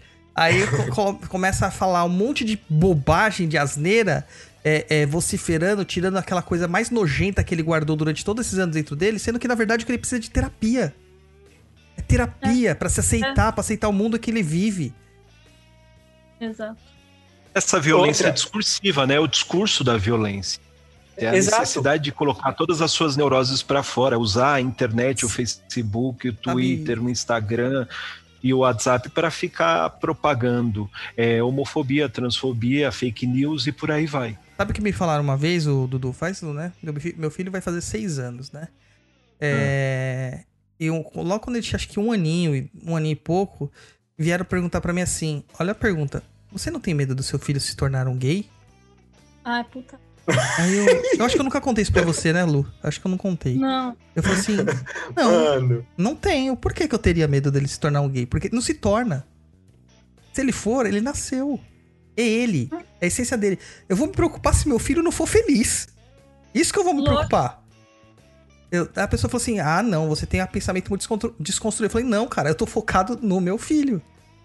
Olha, gente, falando nessa questão de homossexualidade, eu conheço pessoas que não batizam homossexuais na Umbanda, não iniciam, não fazem santo em Ah, outros lugares, trans, é, tra- é, transexuais não fazem, porque acham que, meu Deus do céu, não pode dentro dessa ou daquela vertente. Já vi acontecer, gente. Isso é ridículo, isso? isso é imbecil, porque ah, o homem nasce homem, a mulher Ah. nasce mulher. Ai, Ai, meu X. X, A gente, não tá, XY. a gente não tá falando de, de biologia, nós só estamos falando de uma questão de, de essência, de, de é entendimento do problema? ser no universo. O problema das pessoas é que assim, tem gente que coça o dedinho pra enfiar o dedo no brioco, mas ele não assume. Ele não assume a vontade. As pessoas, elas têm vontades, elas têm. Elas, elas são o que elas são. Porque, na verdade, que nem eu falo. Eu sou uma pessoa que fala. Quando as pessoas falam assim, não pode desejar a morte pro amiguinho. Eu falo, eu desejo. Eu desejo. Eu sou assim, eu vou olhar, vou falar, eu quero mais que morra. Por mim, eu coloco quatro numa sala e taco fogo. Pronto. Eu vou falar essas coisas. Não tenho problema, mas eu sou desse jeito. Eu não vou olhar e fazer assim. Imagina, eu não quero que. Eu não quero que isso aconteça com aquela pessoa que mandou envelope, alguma coisa assim pra alguém. Eu não quero, eu não quero esse tipo de coisa na minha vida. É o quê? Ah, porque quando eu te mandei, eu é chuzada, Eduardo. Eu, quando eu Ah, não sim, que o envelope chegasse pra você e falasse assim, putz, deu alguma coisa errada. O Eduardo veio reclamar comigo, não sei. Eu, eu sou o tipo de pessoa que eu falo algumas coisas e pronto. Porque eu sou assim, eu assumo quem eu sou. O problema é que a maioria das pessoas não assume quem elas são. Se você é um escroto de um racista, de um homofóbico, de qualquer merda dessa, ok. Mas não vem querer vir pegar e falar pra mim, ai, eu não aceito isso. Não, cara, você fica quieto, você seja o que você é e fica quieto. Ah, mas você pode falar que você pode matar os outros. Olha a diferença de, disso pra uma coisa imbecil que você fica propagando. Agora, se você olhar e falar assim, ai, a Luciana fala que vai matar uma pessoa, falar, nossa, gente. e- Deus falou que ajudava todo mundo, não ajuda. E tá todo mundo ok. Só que eu acho que o maior problema. Eu acho que. E vão lá rezar pra Vamos ele. lá rezar pra ele. Mas eu acho que o maior problema é assim, as pessoas elas não assumem aquilo que elas são. Tem gente que tem vontade de fazer coisa, ah, eu, eu queria estar, eu tô casado, mas eu queria estar no swing, eu tô eu tô namorando uma mulher, mas eu gosto mesmo de homem, eu tô namorando uma mulher, mas eu queria mesmo estar com, com, com qualquer coisa, eu queria estar numa surubona louca. E a pessoa ela não assume, ela não chega e fala assim, não, eu sou isso, eu sou essa pessoa que quer estar na, na surubona, eu sou, eu sou gay, eu sou eu sou, sou qualquer coisa. Não, eu tenho que viver aquilo porque, ah, eu não posso assumir, né? Isso é feio. Meu pai ou minha mãe vai Va- ficar é, chateado. Vai fazer igual vai fazer com o Douglas lá. Ai, nossa, você não vai. O que, que você vai fazer se ele for viado? Ué, o que, que eu vou fazer? Eu Não vou fazer nada, nada. vou continuar amando ele porque foda-se. Ele faz o que ele quiser. Isso não importa. Vou dar, é bro- vou dar escroto, bronca né? nele se ele for um escroto com a Como? pessoa que ele tá. E vou dar bronca se ele for pacífico ou passivo demais pra escrotidão dos outros. Da mesma forma. Seja É. homem ou mulher ou qualquer outra orientação. Normalmente é um cara desse que reclama, Lu e amigos. O cara que reclama se o filho é gay, se o vizinho é gay, se o cara que tra- trabalha com ele é gay, é aquele cara que não pode beber vodka, né? Pode Uhum. engasgar depois com a rola dos outros. Mas. Nossa, o cara tá no churrasco, meu Deus, uma rola na minha boca. eu não sei o que aconteceu, meu Deus. Olha, Daquela vez- Apareceu uma rola na minha boca. ai, meu Deus, meu Deus, que coisa horrorosa. Eu bebi vodka, eu não sei o que aconteceu. Meu É, Deus. é uma masculinidade tão Toma frágil, né? Ai, a, ai, tá a vodka faz ele esquecer. É, então, mas sabe qual- a gente sabe que existe isso, cara. Eu, eu- eu- é, a gente sabe que tem muita gente que é assim. Agora é assim. É, o que a Lu falou, você quer ser o que você quer ser? Meu, segura essa bronca. Aceita quem você é, cara, porque não é pela sua mãe, não é pelo seu pai, não é pelo seu irmão, não é pelo seu vizinho que você vai ser feliz, é por você. É, sua Vai mãe vai feliz, morrer, seu cara. pai vai morrer, seu vizinho vai morrer. Porra, e você e vai você tá morrer aqui, velho. frustrado. Uhum. Então, é, aí agora a gente entrou no tema direitinho do programa, onde entra a revolução. É você, é você Exato. mudar, você aceitar, você olhar e falar assim, cara, é, por que que eu vou ficar traindo a minha esposa que gosta de mim? Eu tenho quatro filhos, deixo a nossa vida de casado uma bosta, mas eu gosto de sair com um monte de mulher na rua. Mano, vai se fuder. Larga sua esposa, deixa ela ser feliz com alguém que queira ficar de boa com ela assistindo Netflix e vai Cara, fuder com os outros na rua, caralho. A primeira coisa que esse infeliz pode fazer é chegar pra ela e falar assim: querida, eu tenho um problema. Eu gosto de comer todo. Ela pode olhar e falar assim: gente, adoro. Sempre quis fazer. Exatamente. festa. Exatamente. E você achava que se eu falasse você me achava vulgar, de repente eles se acertam, porque na verdade todo mundo tinha coisa ali dentro. Ou de repente ela pode olhar e falar: então, bem, tá certo, vai embora, porque Isso. não vai rolar. Isso. Cara, dá pra conversar. Porque assim, o problema é que as pessoas não se conversam, até mesmo porque sexo é tabu. Eu não Tabu. posso olhar e falar, Tabu. gente. Ó, ó, me- o, melhor, o melhor público que eu tenho de trabalho são os americanos, porque a maioria deles gosta de alguma coisa na hora que eles têm amor. É a o quê? maioria. Eu não sabia disso, não. É, mu- é muito, muito comum. Muito comum. Mas eles não têm problema em dizer isso. De olhar pra mulher e falar assim: sabe aquele dedo? Vai lá. Aí eles olhar e falar: ai, vamos, tá tudo bem. Eles não têm esse problema de. Eles e não têm problema de falar isso pra você quando eles às vezes têm tipo de um trabalho. E você olhar e falar assim: tá vendo? Eles conseguem conversar, porque é gente, né? Porque o meu cachorro pega a almofada e faz coisas com ela sem a almofada querer. Agora, você é uma pessoa, você pode conversar. Ela vai te responder sim ou não. E, ele- e eles faziam aquilo, é, é um público que às vezes a gente olha, um tipo de. Normalmente acha os americanos assim, né? Mas para algumas coisas de sexualidade, a Eles cabeça tá mais aberta que a nossa. Agora, aqui no Brasil, é uma cabeça fechada do cacete. Poucos anos atrás existia sex shop de maneira aberta. Porque a mulher não pode querer, né, gente? Maneira aberta não, maneira fechada. Não, é maneira aberta, agora pra todo mundo ver. Ah, tá, tá, Não, entendi. tem, agora tá pra todo mundo Ah, ver. sim, sim, sim. Pode comprar o Bilulilo que não tem problema de tamanho de, de 40 centímetros. Tudo bem. Tá Agora, certo. é até aceitável que você vai chegar na casa de uma mulher ela vai ter um vibrador, um consolo pra ela. Então, É? Até uns tempos atrás, a mulher se masturbar era um absurdo. Ai, E ainda é hoje, viu? A questão da mulher, por exemplo, ter um orgasmo. Você pegar aí uma estatística, quantas mulheres têm um orgasmo de fato? Né? E outra coisa, um exemplo, que, um exemplo muito besta, por exemplo, você tá, você tá com seu companheiro com a sua companheira. Se você vê uma pessoa na rua e achar ela bonita, que casal fala, nossa, você viu que mulher bonita? Nossa, você viu que homem bonito? É. É difícil porque gera, gera. inse- Eu acho que a questão do, do homem é a insegurança, a questão da Segurança. mulher é a insegurança. Então a questão do pacto: olha, nós somos um casal, temos um pacto. Nós nos amamos, nós casamos, temos filhos, mas nós temos desejos e taras afins, X, Y, Z. É o casal, é o pacto do casal. Você tá, que- tá que- é, você não tem que questionar.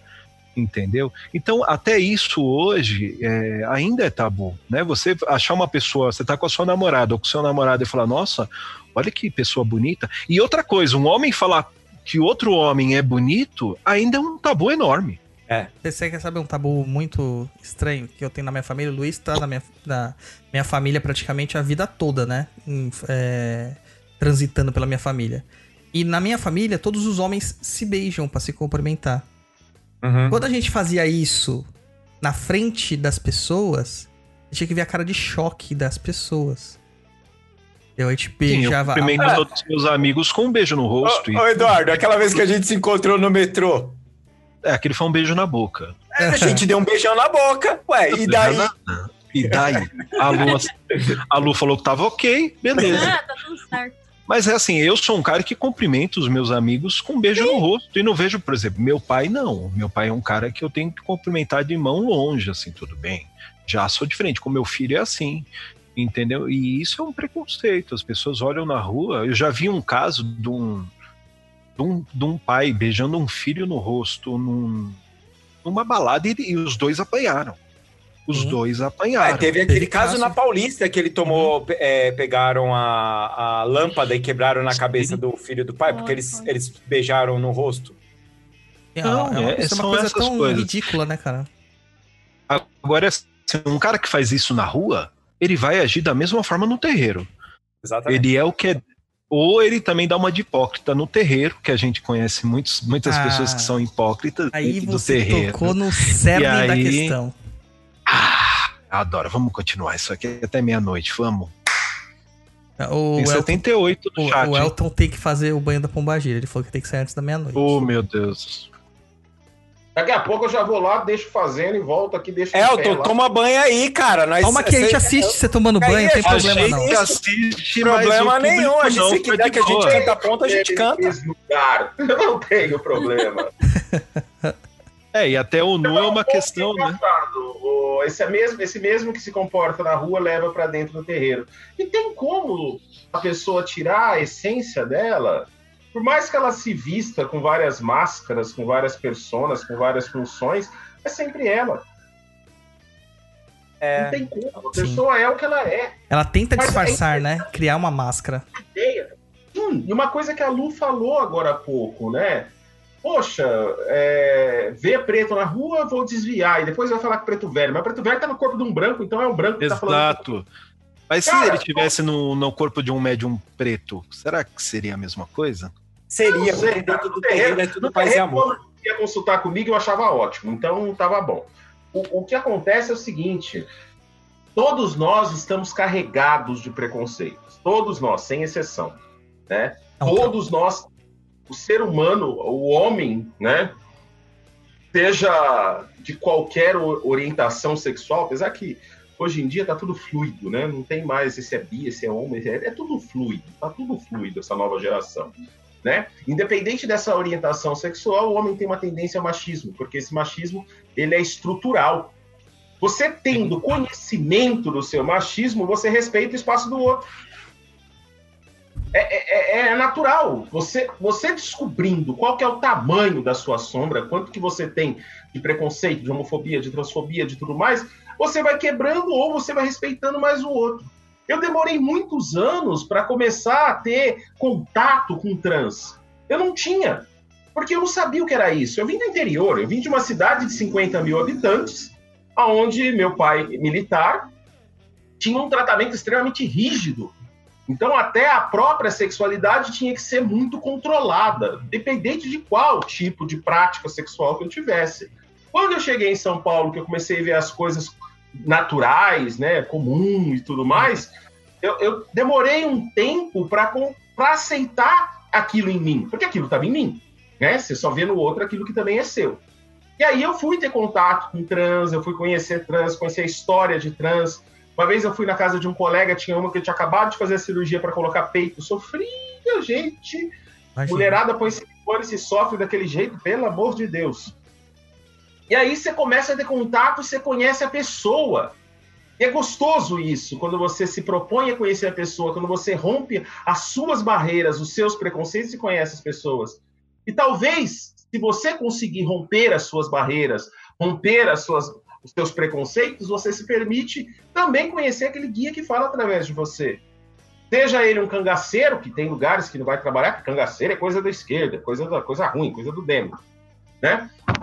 Seja os Exus, seja os piratas, né? Porque agora tem um povo, meu, marinheiro que vem com linha de pirata também não está muito adequado, né? Vai pro purista. Ou seja, você só vai conhecer aquela entidade que trabalha com você quando você romper as suas próprias barreiras de preconceito. Sejam amarras teológicas, né? A gente tem muitas amarras teológicas. Então, a Umbanda tem que ser assim, o trono é assim, se manifesta assim, né? Ou se você vai para uma outra por uma outra vertente, que é a vertente que eu pratico, que eu, que eu praticava, que eu vim do primado. Não, tem que ser assado. Você não pode sair dessa linha. Se ele riscar um risco que não seja duas ondas, você tá com outra linha. Seu guia tem que riscar sim, porque se não riscar sim, ele não tá dando o número dele. Enfim, a identidade dele. Quando você se permite sair dessas regras que te prendem, dessas algemas que te amarram, e você se permite conhecer a beleza daquele guia, você se conhece. E você vai ver o quão sublime, o quão puro, o quão bonito é isso. Eu tenho um preto velho que trabalha comigo, vocês vão deixando eu falar, vou falando, viu? Vai falando, ó. Fala, tô adorando. Até, à nós espera até você tomar banho. louca.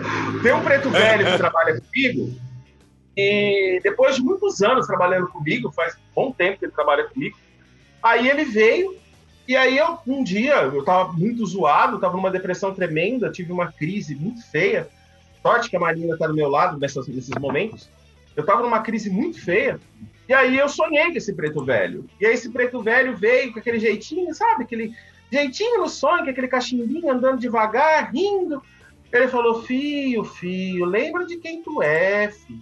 Lembra de quem tu é. E aí eu levantei, acordei, isso era três e meia da manhã, quatro horas da manhã. Aí eu, eu peguei o celular e fui mexer no Instagram, que eu tinha perdido o sono.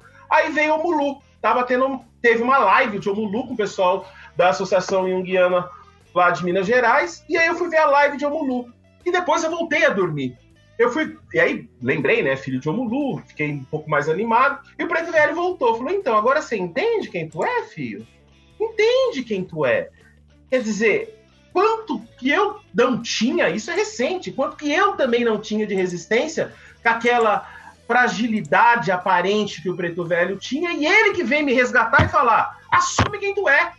Abre espaço para esse ser que você é se arrebentar dentro de você. E aí eu acordei muito melhor no outro dia e depois eu ele teve me contou mais algumas coisas, né? Ele contou um pouquinho sobre qual que é a função dele dentro da coroa, qual que é a função dele junto com a esquerda, e foi fantástico. Então, eu digo, todos nós temos preconceito, sem exceção. Quem falar aqui que não tem preconceito, então, Temos. filho. E todos Sobe, temos sobe que trabalhar direto. isso, né? É, a questão Mas é é que você que tem é- que ter esse conhecimento para trabalhar isso. Sim, sim. Porque a partir do momento É que você tem a, que você tem conhecimento do problema, do problema que eu digo assim, da, da situação que você tem que eh, dar foco para trabalhar, é uma coisa. Você está consciente e através da sua consciência você consegue ter ferramentas para que aquilo seja adequado para você e adequado para a sociedade onde você vive. Se você entra na, na versão eh, burro chucro, você não vai entender nada e você não vai perceber que isso não tá fazendo só mal para a sociedade ou para as pessoas à sua volta, tá fazendo mal para você. É o que eu reforço novamente do machismo. Existem muitas mulheres machistas, mulheres machistas, existem muitos gays machistas que são machistas porque não conseguiram ainda se des- desconectar daquilo que o homem machista, que é o esperado, né? Ser o homem machista, ele trouxe de toda essa nossa história que nós estamos até aqui. Não consegue se desconectar. E com a, a- a volta da- do neopentecostalismo a- a- a um foco tão grande, nós vemos que as mulheres estão cada vez mais submissas dos seus maridos. E cada vez mais machistas dos seus maridos, pelos seus maridos, no caso. Entendeu? Tem que analisar que as coisas voltam, gente. Por que, que voltam? Porque não foi bem trabalhado. Porque isso não foi é, explorado. Porque isso foi jogado debaixo do tapete num momento que não deveria ser colocado debaixo do tapete. E É, vai a grande voltar. questão é o e vai- despertar também, né, Elton? É o despertar de cada um. A grande questão de entender, olha, eu, Eduardo, com 41 anos, sou uma pessoa hoje diferente do Eduardo de 20. Então, todo esse conhecimento é, e despertar que eu tive me trouxe até aqui. Então, da mesma forma com você com esse preto velho, foi isso. Você despertou para essa possibilidade de ouvir ele de fato, né? Não só aquilo que a gente está acostumado, né? Porque a gente acaba se acostumando. A entidade vem até aqui. Então, você também trava sua, o seu despertar, o seu conhecimento. Então, dentro da Umbanda hoje, eu posso dizer que eu, Eduardo, sou muito mais aberto à questão de entender quem sou eu mesmo, quais eram os meus preconceitos e como eu, me, eu, eu acabei despertando através disso, entendendo que, olha, não preciso carregar mais isso. Isso já não faz mais parte da minha vida. E falando nisso, nós umbandistas precisamos entender esse fato. Nós hoje não precisamos mais de certas amarras. Então, hoje, se a gente é, entender de fato que a Umbanda ela não, não casa com misoginia, machismo, é, transfobia, homofobia, preconceito racial, nós melhoramos até para que as nossas entidades possam se manifestar cada vez melhor. Porque eu entendo que nós somos médios em desenvolvimento uma vida toda. Ah, é a mesma entidade que baixa 20, 30 anos, mas você pode trazer um desenvolvimento melhor mediunicamente para que ela possa ultrapassar certas barreiras que nós médiums impomos, ou que a casa impõe, ou que aquilo que eu aprendi impunha. Né? Então eu posso dizer hoje que hoje eu sou muito melhor do que antes. Então as pessoas precisam entender que o movimento umbandista hoje não casa com esse discurso de violência, seja ele qual for. Não adianta, não adianta você meter o pau é, e ser racista e incorporar o seu preto velho, o seu Exu ou o seu baiano. Isso é hipocrisia. Não adianta. Não adianta. A gente está indo para um caminho dentro da Umbanda muito perigoso, porque quando a gente fala é, de fascismo, existem muitos médiums fascistas, existem muitos terreiros fascistas, muitos. existem muitos dirigentes fascistas. Isso é perigosíssimo, Elton. Isso Sim. está levando a gente para o buraco, como sociedade, não só como religião, como uhum. sociedade. É, e antes que vocês aí que estão ouvindo falar, tudo comunista, lembre-se que eu, o Roy e o Luiz não somos. O Elton, eu não eu sei. Sou. Não sei a identidade política dele. Mas e eu, o Roy, a Lu, a gente tá mais para o anarquismo do que para o comunismo. Mas, gente, a gente, se a gente analisar uma coisa, se a gente vê assim, é, ah, a direita, a direita conservadora, ela não é fácil. Se a gente pega uma história, por mais que eu não concorde com a direita brasileira em, em muitos aspectos, ela nunca foi fascista. Não, não. Ela tratava da questão social também. Ela era então, conservadora, gente, né? Conservadora. Ok, agora extrema direita, a questão fascista, você você é, namorando o nazismo, o neonazismo que está aí pelo mundo, gente, pelo amor de Deus, isso é uma coisa, uma coisa é uma coisa, outra coisa é outra coisa. E, então a gente precisa separar bem as coisas. Tirem os discursinhos do quem matava judeu era era eram os próprios judeus, quem vendia os escravos eram os próprios africanos. Pois é. Vamos tirar essas coisas aí e ler história, gente. História não é o que você aprende só na escola, tá? Aliás, o que se aprende na escola nem história é. Procurem historiadores não, sérios. O, o, o Douglas, é, nem vamos culpar a escola, porque a escola, coitado dos professores. Professor, não, mas não é o professor, é... Roy. É que não, o material não, didático é formado por aquele que está no governo. É, era isso que eu ia falar. Então, a gente não vai culpar nem isso. É, vamos fazer o seguinte hoje, para não falar de escola, porque a escola, putz, a escola, a escola nem existe. Não dá nem pra falar que escola existe, porque não existe. É só um, um entulhado de, de jovem lá dentro. Para os pais poderem aprend... trabalhar, né? Para trabalhar. É só isso que existe, é, o que a gente falaria que seria uma escola. Mas vamos falar o seguinte: é, escritores famosos escrevem livros deturpados de história, é, porque eu estou tirando viés esquerdista, eu estou. Tir... Gente, para de tirar viés de esquerda, direita, para de ser ridículo. Na verdade, o livro de história ele tem que retratar aquilo que aconteceu. É história! É, a, é história. história. E quem vai aconteceu. colocar o peso é a sua capacidade de discernimento. Por isso que eu tô batendo na tecla que as pessoas falam assim: ah, às vezes a gente intelectualiza demais as coisas. Não, porque o que falta é isso. A gente não pode ter a cultura. É, é, existe a cultura do simples, mas a gente não pode isso. ter a cultura do chucro. Ô, ô, Douglas, eu vou falar ainda uma coisa, agora eu vou mexer, eu vou mexer no vespeiro, tá? É, esse negócio do simples, a gente só coloca essas porra desses governantes simples. Que isso, o simples, o que, que ele faz?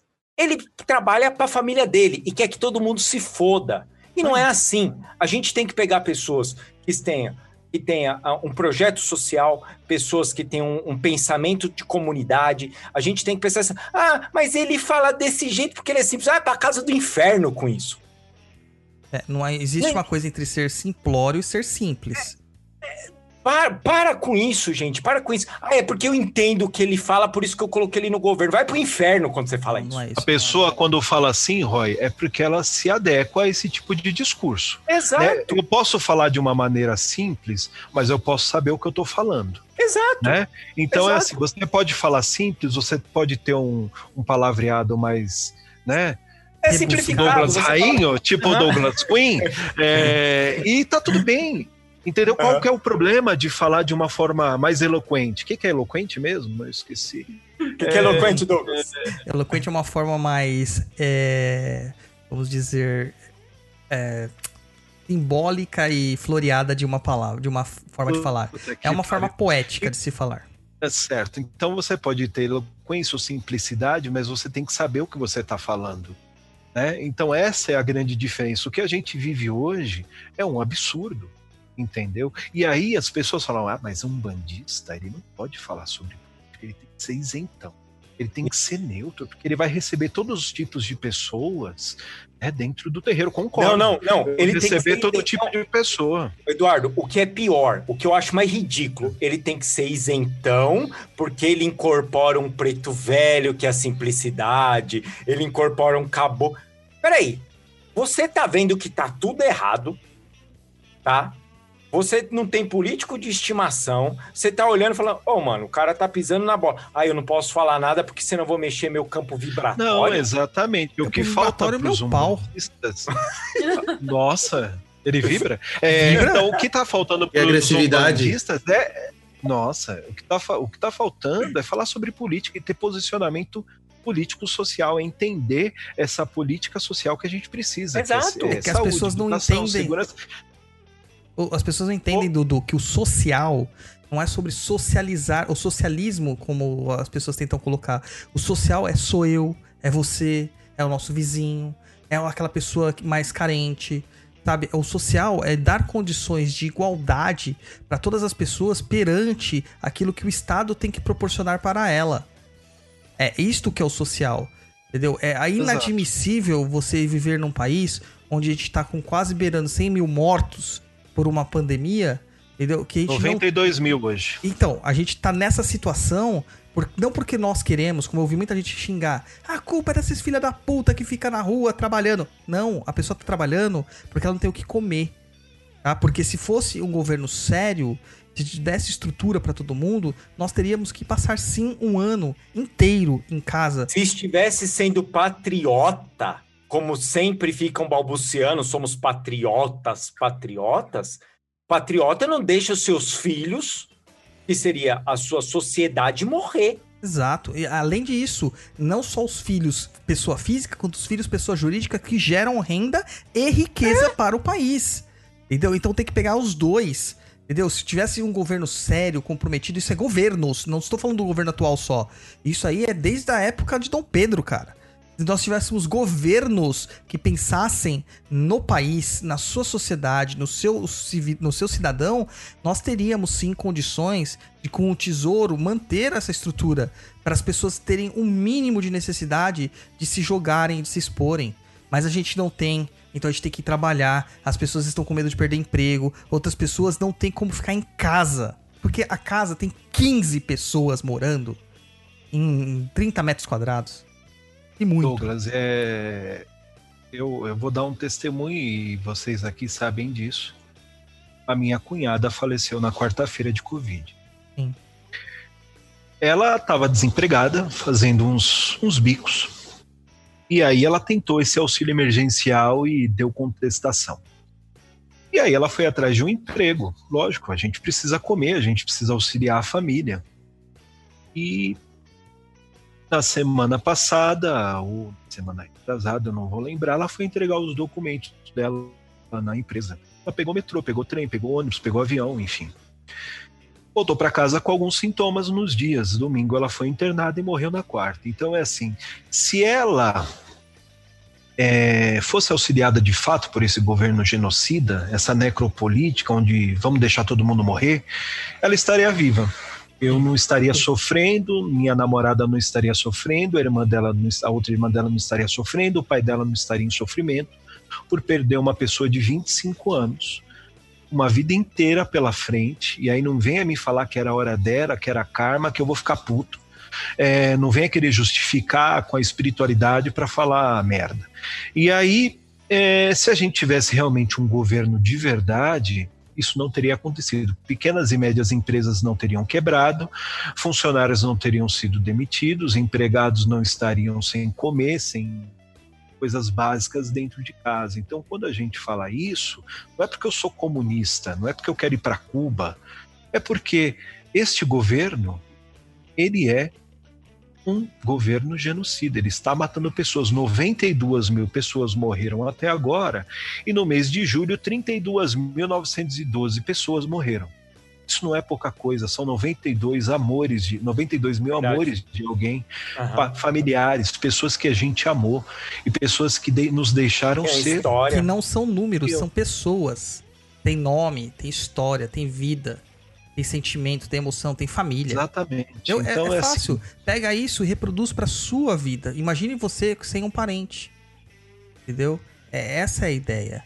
É, a, a Gatti estava fazendo um trabalho, tentando uma prospecção, fazendo um trabalho, e eu falei para ela, cara, é. Trabalhando com suicídio, né, no caso, mas cabe bem também aqui. É, a gente falou assim, vamos pegar um desenho, né, e vamos é, ilustrar isso, porque às vezes o desenho é muito mais representativo. Então lá tem uma família de quatro pessoas, uma das pessoas ela é apagada desta família. Olha como muda a família.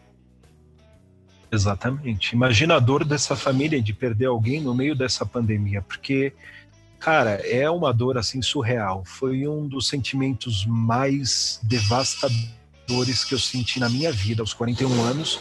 Ver o que eu vi, sentir o que eu senti, a dor dessas pessoas que eu amo em perder alguém muito próximo, cara. E assim, é, e tá ao nosso redor e poderia ter acontecido com qualquer um, da, qualquer um de nós. Uhum. Qualquer um, cara. A gente precisa trabalhar, a gente precisa de emprego. Porra, eu não posso morrer de fome. É, eu preciso nós... trabalhar e aí eu preciso ir pra rua. E aí? Nós tivemos um caso desse, assim, é, um senhor que trabalhava conosco, prestando serviço para nós há anos, né, Luiz? O Guilherme. É... O Guilherme. E de repente o Luiz tentou ligar para ele, porque ele fazia manutenção de portão, né? Daí uhum. foi, deu um problema no portão do Luiz, ele tentou ligar pra ele e falou assim: Mano, o seu Guilherme morreu. Tipo. Assim, tá ligado? E lá no laudo tá DPOC. DPOC nós sabemos o que é, né? Problemas respiratórios decorrentes de efizema pulmonar, deficiência pulmonar obstrutiva crônica. Que é um dos alvos da, de quem sofre com a Covid. Sim, e aí tem a síndrome da respiração aguda e grave, é, e aí, cara, a gente vê isso, a gente vivencia isso dentro das nossas casas, ou com nossos amigos, conhecidos, familiares, vizinhos, e, e se questiona o que, que foi feito até agora por esse governo genocida e como que existem muitos umbandistas que apoiam esse tipo de coisa. Será que a sua entidade, meu irmão umbandista, minha irmã umbandista, apoiaria esse tipo de apoiaria esse tipo de líder? Será que o caboclo, o preto velho, o Exu, o baiano, o boiadeiro, o marinheiro, seja lá qual for a linha de trabalho que atua na sua mediunidade, aceitaria esse tipo de situação? Exatamente. Então é assim, um bandista não tem cabimento de ser fascista. Vai estudar o que é fascismo. Me manda para Cuba, mas paga a passagem. Iria com toda a alegria do mundo. Mas vai estudar. Vai ver o quanto é, isso aconteceu no passado e o quanto as coisas estão se repetindo. A gente vive num loop infinito, gente as coisas não mudam, a gente não muda, a sociedade não muda, ela não cresce, ela não se desenvolve. A gente pode se desenvolver questões tecnológicas. Era isso que eu ia é falar. É muito mais tecnolo... existe muito mais tecnologia do que 100 anos atrás, mas a questão da sombra, como o Elton falou, ela está aí eminente, eminente, gritando através das redes sociais, né? E a gente ouve cada absurdo e assim, vale familiares lembrar, nossos Vale lembrar, Eduardo, que a tecnologia também não é para todo mundo. Não. Não. E o próprio auxílio emergencial, que foi liberado de forma tecnológica, com uma burocracia absurda. Não tem que ter burocracia, cara. É simplesmente clicar no aplicativo e receber o dinheiro. Devia ser isso para todos. Independente Eu tô esperando até agora o meu. Eu tô esperando o meu até agora e tá dando contestação há mais de três meses. E eu posso falar uma coisa? Eu, eu, numa conversa com o seu capa aqui em casa, eu cheguei pra ele e fiz assim: E aí, seu capa? Ele falou assim: Que foi? Tô trabalhando pra caralho, tô de saco cheio. Ele falou isso pra mim assim. Exatamente assim ele falou. Falei, tá corrido aí, seu capa? Ele falou, tá, fala. Falei, ei, seu capa, vou fazer uma pergunta pro senhor. Não sei se o senhor vai me responder. Ele fala.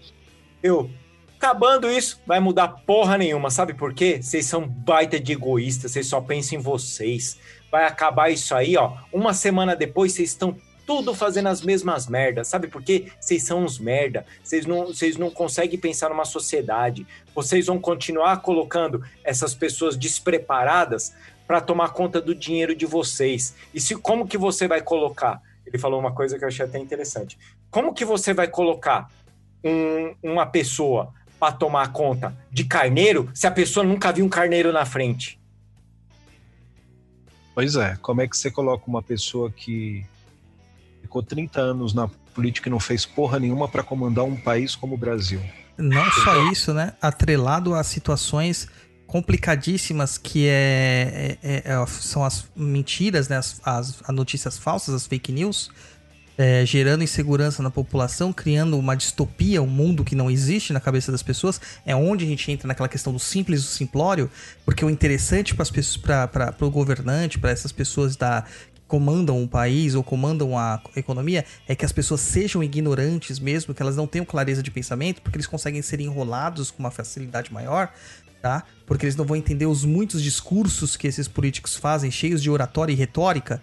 Eles não vão entender isso aí. Então tem essa necessidade de manter a ignorância das pessoas para isso. É, e aí a gente ouve apologias ao discurso é, simplório, ao discurso raso, à, à falta de estudo, e você fala assim: você não está sendo elitista. Você está só querendo que todos tenham um entendimento muito mais amplo. Nós sabemos que tem pessoas que não têm. Para essas, nós falamos em outras linguagens. Nós faz- falamos de formas acessíveis. Porque, que nem, eu não sei se as pessoas sabem, quem faz pós-graduação tem aula de didática. Para você aprender a falar diversos públicos. Tá? Então você tem que saber como pegar o seu mesmo texto, sua mesma oratória e reproduzir para diversos públicos. Já político tem aula de retórica, que é a forma de convencimento através da fala que é uma coisa totalmente diferente, onde você vira muito mais prolixo na sua fala. Você, é, Fica o quê? prolixo, ou seja, você fica parecendo. Roy o tempo todo, entendeu? Falando, falando, falando, falando. O que é prolixo? É, isso, é o Roy Mesquita.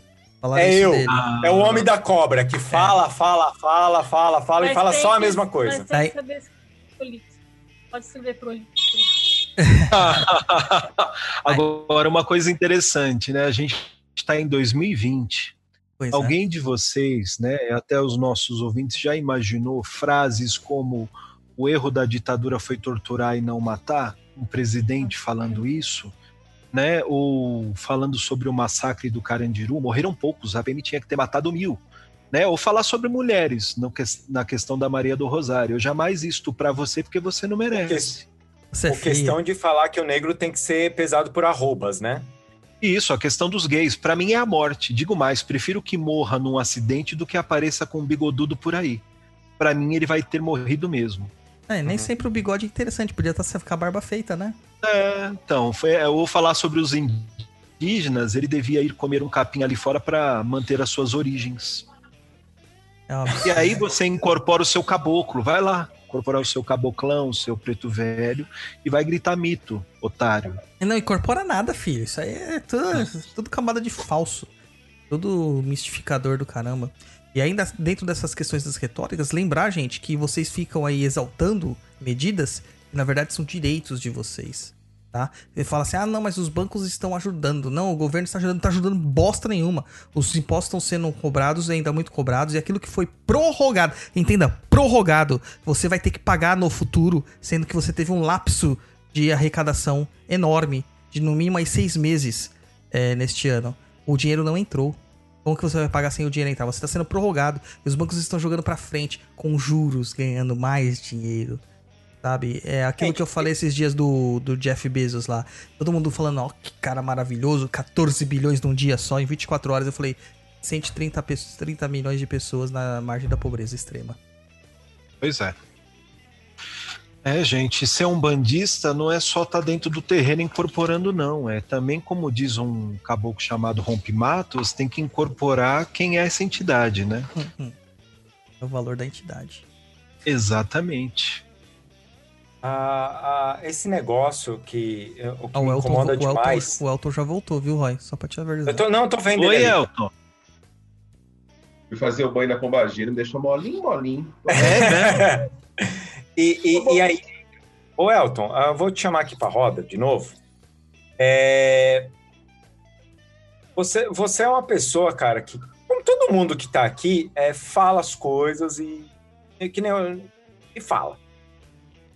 E a gente vê, cara, muito das pessoas não falando coisas, por exemplo, ah, eu não posso, tô falando de espiritualista no geral, não posso falar de política, porque senão mexe com a vibração.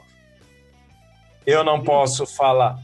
É, não, teve. Teve gente que já no Papo Nem Cruza, no nosso chatzinho maravilhoso, gente, vamos mudar de assunto que vocês estão mexendo com a vibração.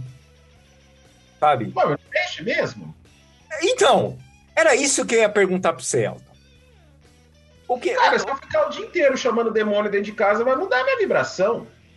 É. Ou Mas, não? pô, é, eu- então, aí que tá. Eu preciso ficar sempre na mesma vibração? Eu Dá acho pra que a gente- ficar na mesma vibração? Eu tenho uma contra-pergunta pra você. Dá pra ficar na mesma vibração? Ah, opa, você vê naquelas maquininhas lá do hospital, quando fica reto, tá na mesma vibração. Ótimo. Gente, não adianta vir. é, é, as pessoas. Amanhã, por exemplo, eu tenho um trabalho de limpeza pra fazer, que o rapaz vem, que tá pedindo faz três meses. Aí eu falei, vem, meu filho, vem. Aí pendulei, fiz aqui minhas consultas oraculares, vi que ele tá bem e ele vai vir pra fazer o trabalho de limpeza. Certo. Pois bem, como é que vai ser esse trabalho de limpeza? Eu vou ter que invocar uns bichos bonitos para poder ajudar a fazer o trabalho de limpeza. Não vou incorporar nada, vou trazer os bichos sem precisar incorporar. A Lu, a Lu conhece essa prática, né, Lu? Você conhece essa Sim. prática, né? É, a, gente, a gente tá junto. Enfim. e aí, quando, o que, que vai vir dele? Vai vir uns bichos bonitos que vai tirar dele. Ou seja, eu vou ter que descer na mesma vibração que tá aquele povo e depois eu vou ter que levar até uma outra vibração para poder trabalhar outras coisas nele. Ou seja, vai ter um alto e baixo. É essa que é a beleza da vida. Você sobe e desce, você infla e humilha, você tá em cima e tá embaixo. Então, falem de assuntos polêmicos, falem de assuntos que são menos polêmicos, falem de assuntos sanitizantes, falem do que quiserem. Mas Essa falem, é né? Fala, se emociona, viva cada momento. A gente se perde muito, não vamos falar do, do daquele que não se diz o nome, porque vai trazer coisa ruim. Vai trazer coisa ruim mesmo, né? E daí? Daí que você É, não conhece. pode falar do Valdemorte, não. A gente brincava, falar aquele que não se diz o nome, enfim. Mas ele é necessário, ele tá aí por uma necessidade. É uma Talvez, necessidade. Elton, talvez você tenha que conhecer ele. Sim. Cara, você Pra tem você que conhecer, cara, os dois lados de vo- de você mesmo. O mais Exatamente. cristão do cristão, se ele começar a pensar na, eh, no credo, se eu não me engano, na oração do credo, lá mostra que Jesus desce à mansão dos mortos para só retornar depois de três dias ascensionado à categoria de um uma divindade. Cara, ou seja, ele foi pra merda, pro inferno, peitar o tinhoso pra depois ele voltar ascensionado. Você tem que ter a completude. Se você ficar sempre é, é, obliterando um dos seus lados, Não, ocultando... não, Douglas, não, não, não. O que, que é obliterando, Douglas? Ninguém sabe o que, que é obliterando. ocultando um dos seus lados, escondendo, Ah, lutando contra, é, é, matando esse outro lado seu, vai chegar numa hora que a sua sombra vai estar tão, mas tão gigantesca, tão bem alimentada, que ela, ela vai te engolir. Simplesmente te engole. Sim, ela te engole. Se você não conhecer aquilo que te influencia inconscientemente, aquilo te engole uma determinada hora.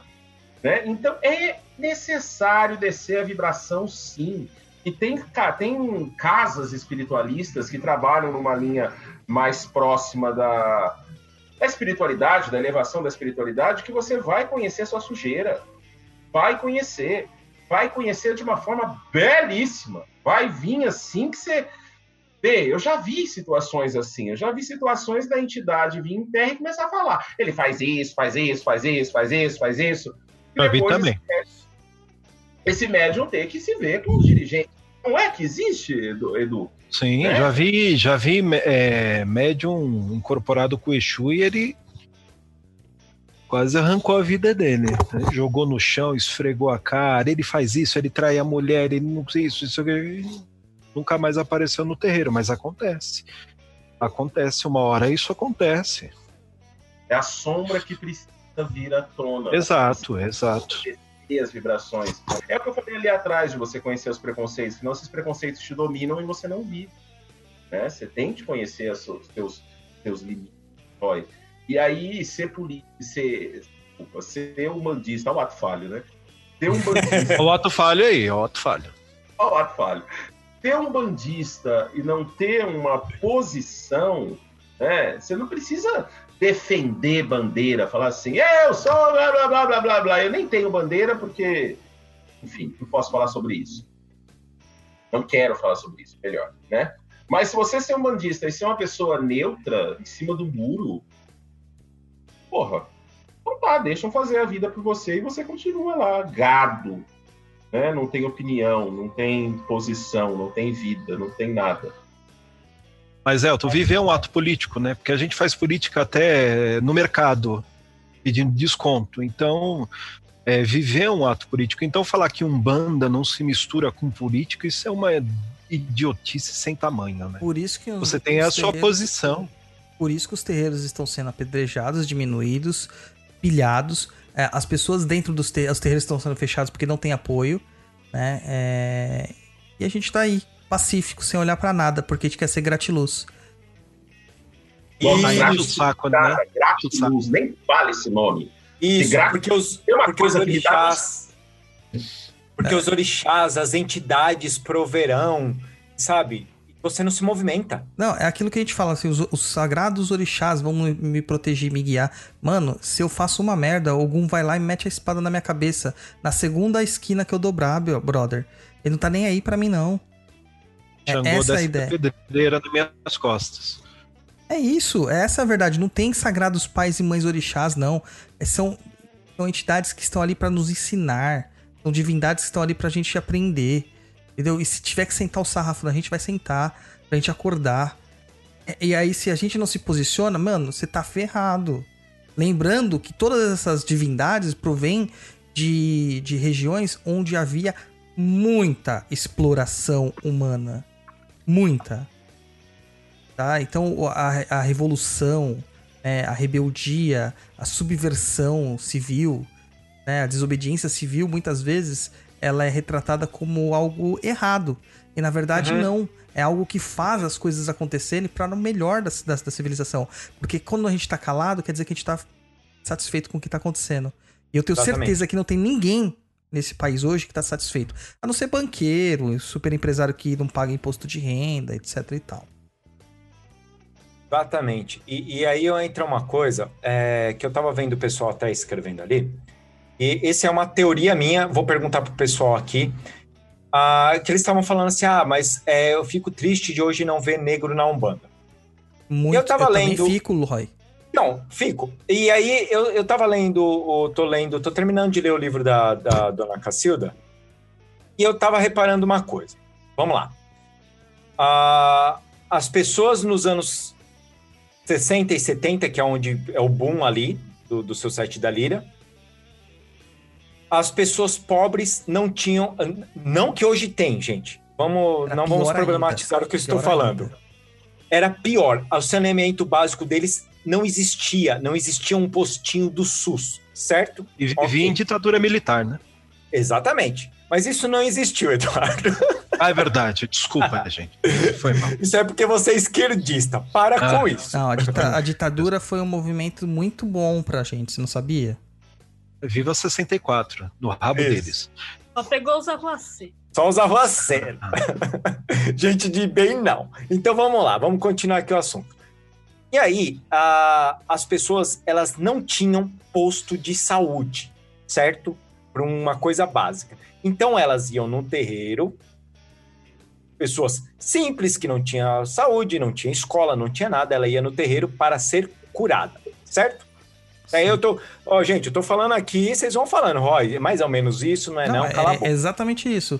A, todas E as as- eram- a, a religião ela nasce, essas religiões mais assistencialistas, justamente para suprir a lacuna que o governo, né? Que o nosso governo não, não, não deu pra gente. E, não, Lembra- dava assim, na ditadura dava assim, não, Douglas. lembrando que isso é um direito constitucional de todo cidadão brasileiro. O acesso à saúde, educação e tem mais um pilar básico, né? Que eu esqueci agora qual que é, mas existe. É que a gente não tem Mas Mas nenhum, só então depois esquece. de 88. Mas vamos lá. E aí, essas pessoas iam porque elas precisavam da assistência básica. Que às vezes no terreiro dava o kit de comer, e o da saúde, que uma entidade ia lá, aplicava um passe para tirar uma doença básica que não existia num posto de saúde. Hoje em dia, hoje em dia, nos bairros mais simples, existe sim um postinho do SUS. Não estou falando em todos. E, e Royce, deixa eu fazer só uma ressalva. E na Ah. cidade de São Paulo, o SUS pode não funcionar. No interior, eu tenho relatos de pessoas próximas a mim, onde o SUS funciona e funciona muito, Muito bem. bem. O problema aqui não Isso. é o SUS, o problema é como o recurso chega até o SUS. Isso, isso. Então vamos lá. Então as pessoas elas vão e elas têm o postinho de saúde que pelo menos ainda ela toma uma Novalgina de graça. Ela não precisa nem comprar mais. Olha que avanço, certo? Dos anos 70 para cá, isso é um puta do avanço. Como se isso fosse, ai meu Deus, graças a Deus, né? Que aquele político deu remedinho pra gente. Vai pro inferno esse político que deu, que devia ter dado antes, infeliz, maldito. Então, mas vamos lá. Hoje em dia, o que que acontece? Porque a minha visão, que eu não vejo negros na Umbanda. No bairro Simples não tem mais Umbanda, gente. No bairro Simples só, tem, igreja igrejas evangélica. evangélicas. E a igreja evangélica trabalha com o que hoje? Com demônio. Também. Com não, não trabalha com demônio. Porque demônio, cara, é muito legal, velho. É com prosperidade, é fomentando a pessoa achar que ela vai ganhar dinheiro Exatamente. e seguir ali, é os rituais da prosperidade. Isso, rituais da prosperidade. E na Então, Umbanda, o que por que que, vai- que a Umbanda tá crescendo tanto em algumas, algumas seitas aí, alguns segmentos? Porque tem o ritual da prosperidade. Isso. Então, o que que acontece? É, a pessoa, ela vai, ela vai no, no- na igreja, lá ela escuta que ela tem prosperidade e tal, ela vai trabalhar por um salário de 1.200 reais, é, é, enfrentando três horas de condução para ir, três horas de condução para voltar, mas ela vai ganhar 1.200 reais, que é melhor do que não ganhar nada, porque o pastor falou para ela que aquilo ali é incrível e vai ajudar a vida dela.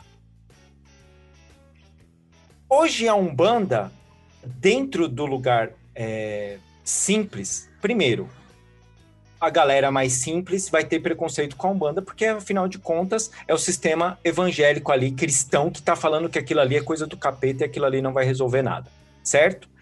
E a comunidade, existe uma comunidade ali que se ajuda evangélica, que que é uma crítica que eu vou fazer agora. Alguns umbandistas não fazem nem uma caixinha de doação, pra, não estou falando de dinheiro, de roupa para levar para um, pra um, pra um, pra um abrigo, para Uma uma comunidade. Não faz isso. Cara, eu E posso o que- citar agora, Roy, só pra até ilustrar essa situação. É, o Roberto tava fazendo junto com os amigos dele arrecadação de comida pra marmitas, né? De moradores de Aham. rua. E eu publiquei lá no Papo e no meu perfil no Instagram. É, acho que umas seis pessoas vieram contribuir. Só que nós temos mais de 6 mil pessoas no nosso perfil. Então. E aí, onde entra isso que eu vou. Agora eu vou deixar aqui para vocês. Que bonito esse fundo, Elton. Que O Elton isso, Elton? começou a viajar. Sensacional, Elton. É isso. Quase liberando o vídeo pra galera. Libera, libera, libera. É uma Libera, coisa- libera. Eu tava nessa cidade, gente. Eu só coloquei uma foto de onde eu fui. Então, é, agora eu vou trazer, perguntar isso para vocês, o- pro, pro Eduardo, que, que tem terreiro de Umbanda, trabalha na Umbanda há muito tempo, o Douglas também. É, o que vocês não, não, não, não concordam mais ou menos com isso que eu tô falando? Que falta do umbandista é, é, esse, trazer esse lado social e parar de vender curso, parar de de, de, ah, quer fazer aqui? Então tá bom, paga 300 reais aqui, mais 400 reais aqui, ó, pra gente fazer uma oferenda para colocar no Instagram, mais é, 7 reais cada melão. Ô, oh, é 7 reais o melão, caralho. Vamos parar com essa porra. Aí, mas a mamãe Oxum adora. Ela que compre. Que eu não como melão, tá tudo isso, mano. Dá 7 pau o melão. Tá de 7 a 14 7 a 14 reais. Nossa. Ai, mamãe Oxum adora. Ela que compre. Ela que vai trabalhar. Acho que eu vou ficar um para com isso. comer melão, hein? É, para com isso, gente. E, e, e aí, o que que acontece? O pobre, ele vai continuar, o pobre, negro, é, é, vai continuar frequentando, porque ele mora na periferia, no extremo da periferia. Vai continuar frequentando a igreja evangélica, que é onde alguém chega para ela. Sim, essas pessoas estão todas envolvidas com governantes e com políticos, junto com, com a classe de, de, de empresários que são é, é, corruptos, que não pagam impostos, e sim pagam uma mão de obra, faz o, o, o, o, o cabra sair da porra de um lugar, demorar três horas de condução para ganhar R$ 1.200 e ele tem que agradecer a Deus e ainda dar o dízimo por ter esse emprego maravilhoso. Alguma coisa errada, não tem? Sim, muito errada. Muito errada. Vou dar um exemplo simples, Roy para você entender é, como um bandista hoje, como o movimento umbandista hoje age. Eu tenho a página do terreiro no Facebook, coloco lá coisas ligadas a Preto Velho, Caboclo, algumas frases. E aí eu tenho uma amiga, que é a Kátia, ela tem uma ONG chamada Black Angel. E ela faz a mesma coisa, por exemplo, que o Roberto faz, só que ela faz todo dia. Uhum. Então, muitas vezes ela posta lá: olha, gente, está faltando hoje para as crianças um X de coisa. E aí, no dia que eu posto lá uma frase bonitinha de um preto velho, dá 13, 15 mil acessos. Porque eu consigo enxergar os acessos diários, uhum. né? 300 curtidas, 20 comentários. Quando eu posto alguma coisa ligada a Black Angel, dá 400 visualizações, duas curtidas. Então, na realidade, hoje, a maioria do movimento umbandista quer biscoito. Entendeu? Quer coisas de impacto. Nossa, essa frase do Preto Velho mudou meu dia. Ah, ótimo. é, olha, o Preto então, Velho assim, é tão assim, sábio. Nossa, ah, é, mas olha, olha, o pai João, o pai Antônio, o pai. Nossa, legal, mudou o seu dia, ótimo. Agora como, né, coloca essa porra dessa frase em ação. Então, assim, eu acho que falta estrutura em alguns casos, para se ter é, a parte assistencial. Você não consegue no seu terreiro, porra, se junta com quem já tem. Não Puta, tenta criar aí, algo. Então é assim, aí. então aí fica aquela disputa, sabe? Aquela questão de ego inflado. Eu vou criar uma ONG, eu vou é. criar algo ligado ao nome do meu terreiro, porque tá lá, olha, choupana do caboclo sete flechas, olha que bonito isso. Eu tirando fotinho, entregando uma marmita para uma pessoa miserável, passando por uma situação situação de vergonha, de fome, é, de é, frio. É, eu gosto é. disso. Não, já tem essas ONGs abertas, já tem essas situações abertas, participe. Vá à rua, entendeu? É, essas pessoas não param. Então tem, por exemplo, a Kátia é uma pessoa que ela distribui 300 marmitas por dia à noite. E aí ela, ela se, se filia com outras pessoas que também vão fazer isso. Lógico. Mas esse tipo de post, esse tipo de post, ele não emociona. Emociona sim uma foto lá, uma pintura de um preto velho, de um caboclo com uma frase bonita. Ah, isso sim é legal, vou compartilhar. Agora o negócio da Black Angel, não, eu não conheço, não sei como é, será que é verdade? Ô, ô Eduardo, você falou uma coisa. Coisas. Você falou uma coisa bem interessante. Uma vez uh, a gente lá perto da, da casa dos meus pais, e o pessoal do Anjos da Noite, que trabalha há milhares de anos já. Sim, ali na sim, aqui, é aqui na Águia de Aia, exatamente. Águia de Aia, aqui isso. perto do Arthur Alvim. Isso. isso, isso, isso. Então, assim, todas as vezes que a gente tinha que fa fazer algum de doação, a gente levava para lá porque a gente gosta bastante do Kaká, que é o, o organizador ali. E uma vez ele fez assim, gente, é, vocês podem me ajudar porque não tem feijão para entregar na marmita hoje. Hoje não, é no sábado. Você sabe o que, que minha mãe fez, Eduardo? Minha mãe ela não tem dinheiro para ir no mercado, porque a minha mãe é uma dona do lar e meu pai, na época, ele estava desempregado. Ele estava desempregado. Sabe o que, que ela fez? Ela não pode ajudar, ela, e ela falou assim: ela entrou em contato com uma empresa que faz, é, que, é, que vende feijão, essas coisas. É, é VAP? Vapsa. Vapsa, Vapsa, nome da empresa. Ela mandou uma, uma mensagem para eles falando assim: pelo amor de Deus, gente, é o pessoal lá do, do, do Anjos da Noite tá precisando de feijão para entregar as marmitas. Eu não tenho como comprar. Vocês podem ajudar? Eles mandaram é, 200 quilos Uau! de feijão para eles. Você entendeu o que que acontece? É, às vezes você não tem dinheiro, mas se vocês mandam para uma empresa, ó, cara, olha o que minha mãe fez. Ela chegou e fez: Caraca, gente, nos final de semana não vai ter o pessoal que vai comer a marmita. O que, que eu vou fazer? Eu vou entrar em contato com a empresa que eu gosto, que eu compro o produto dele e pedir uma ajuda. Pois é, você não tem a condição de dar, mas você pode pedir ajuda. Tem vezes que eu não posso ajudá-la. Não dá, né? Então exato, aí eu, aí eu compartilho uma coisa dessa na esperança da pessoa falar, poxa, realmente vamos colocar em ação aquilo que a gente aprende no terreiro, a caridade, o amor ao próximo, o perdão. Tal. Não, mas eu quero saber de um post bonito aí de caboclo preto velho. Eu quero Mas você sabe por que você quer Inclusa, isso, Eduardo? Achar aqueles posts engraçados, é isso. É, mas sabe por que que você quer isso? Para repassar na sua, no seu Facebook, mostrando como você é um bandista e a Umbanda é evoluída. Sim, exatamente. Porque, é só porque pra você é isso. gratiluz. Isso, É, é, só um sabe? bagulho de ego. Então, é assim, eu, eu acho interessante. Tem uma frase do Mata que ele fala assim: você quer fazer caridade? Faça nem que seja por vaidade, mas faça. Caraca, genial. Meu, você quer fazer para se mostrar? Porra, então faz e se mostra, tira foto, compartilha, mas faz essa porra dessa caridade. Entendeu? Então você quer, meu amigo, você quer fazer caridade de tirar foto, colocar no Twitter, no Instagram, no Facebook? Tudo bem. Mostra o quanto você é generoso, mas faz essa porra. Isso. E acho que é isso que as pessoas precisam entender. A gente precisa realmente voltar a uma questão social nos terreiros. Eu É, tenho, e- até comentei isso com Douglas e com outras pessoas. Eu falei, olha, quando a gente conseguir voltar com o terreiro, né? Eu quero aumentar muito mais essa questão social do que essa questão espiritual. Essa Caralho, necessidade que genial, as pessoas genial. têm, essa, essa necessidade que as pessoas têm estarem toda semana no terreiro, Isso. enchendo o saco da entidade, porque a gente sabe E- que a gente enche o saco, a gente implora, a gente pede, a gente exige, a gente acha que a entidade está lá disponível para fazer tudo que a gente quer. Né? O bandista tem muito essa visão. É. Né? Não, o orixá tem que te dar, você está pedindo. Não, mas É. você é uma pessoa de fé, você é uma pessoa que está lá toda semana.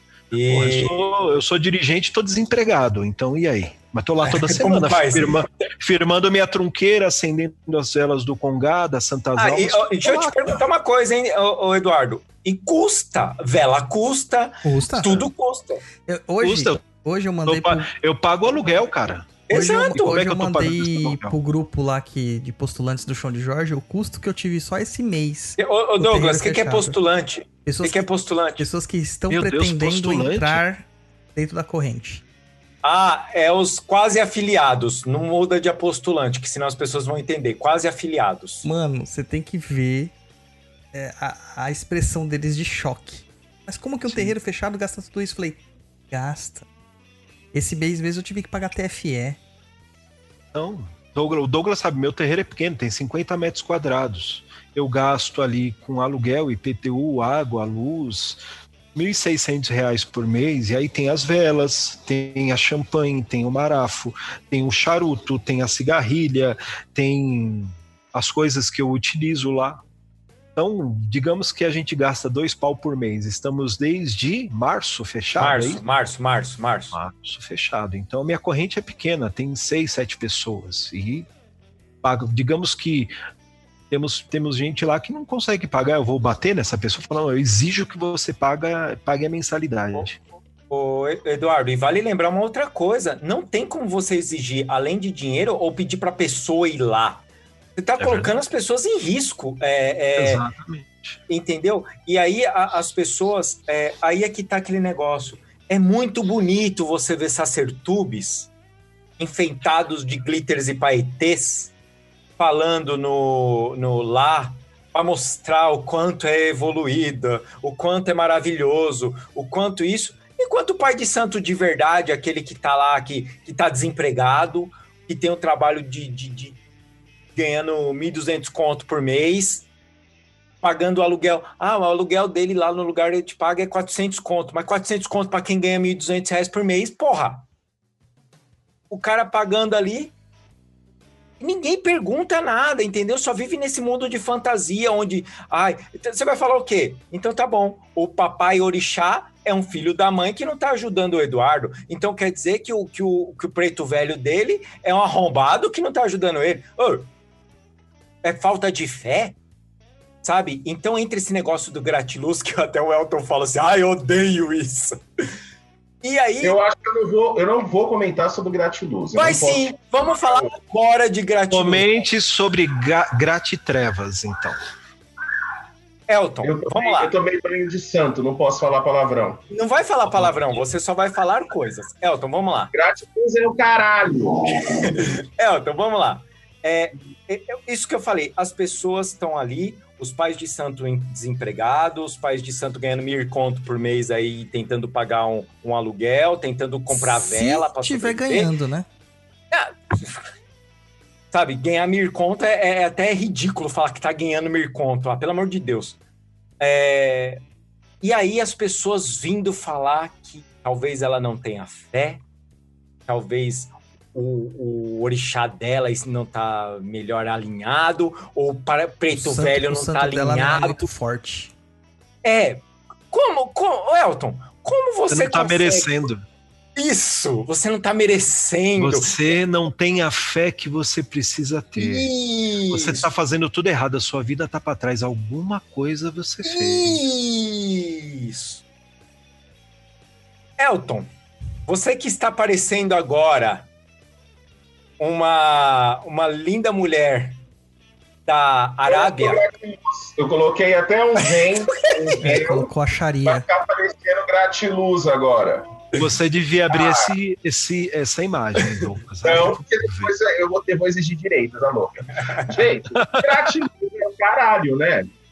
Para, vamos ficar de gratiluz. Ai, agradeço. Irmãozinho, você tá no umbral, irmãozinho. Venha ver a luz, irmãozinho. Ah, tomar naquele lugar, gente. Gente, assume a beleza e a não beleza dentro de si. Assume. Tô com raiva, tô com raiva. Fala dessa raiva. Exatamente. Agora não. Chega lá e fala assim: não, irmão, você não pode ter esse sentimento negativo. Engole. Aí depois vem aqui pro consultório. Ai, não consigo dormir, perdi o sono. Aí vai perder o sono, fica engolindo raiva, fica com o fígado todo ferrado, né, Douglas? A raiva tá no fígado, né? Fígado. Fica com o fígado todo ferrado e não sabe por quê. Gente, não existe gratiluz. Ou você assume todas as emoções, e aí quando eu falo de Oxum, eu falo Oxum representa todas as emoções. E aí o pessoal, assim, na minha casa eu pratico Oxum representando todas as emoções. Seja raiva, seja medo, seja ódio, seja amor, seja alegria, seja tristeza, seja tudo. Então não dá para você ficar uníssono, sempre na paz, sempre na luz. Você olha para a pessoa, a pessoa está sempre serena. Você olha esses monges que já então, estão iluminados, eles têm todos esses sentimentos. Mas você vai ver que ele não expressa nem a raiva nem a alegria. Ele está Isso. sempre neutro porque ele Isso. consegue expressar isso dentro de si de uma outra forma.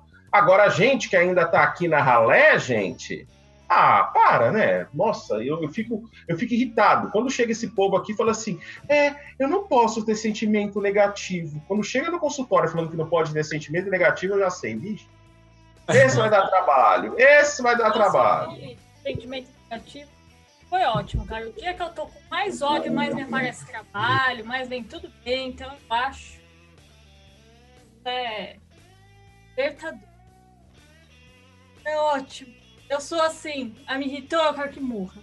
Então, parei, entra na minha lista de morte e vida rapidinho, pessoa. De repente eu já tirei, porque eu sou, eu sou assim. Mas eu não tenho problema de falar.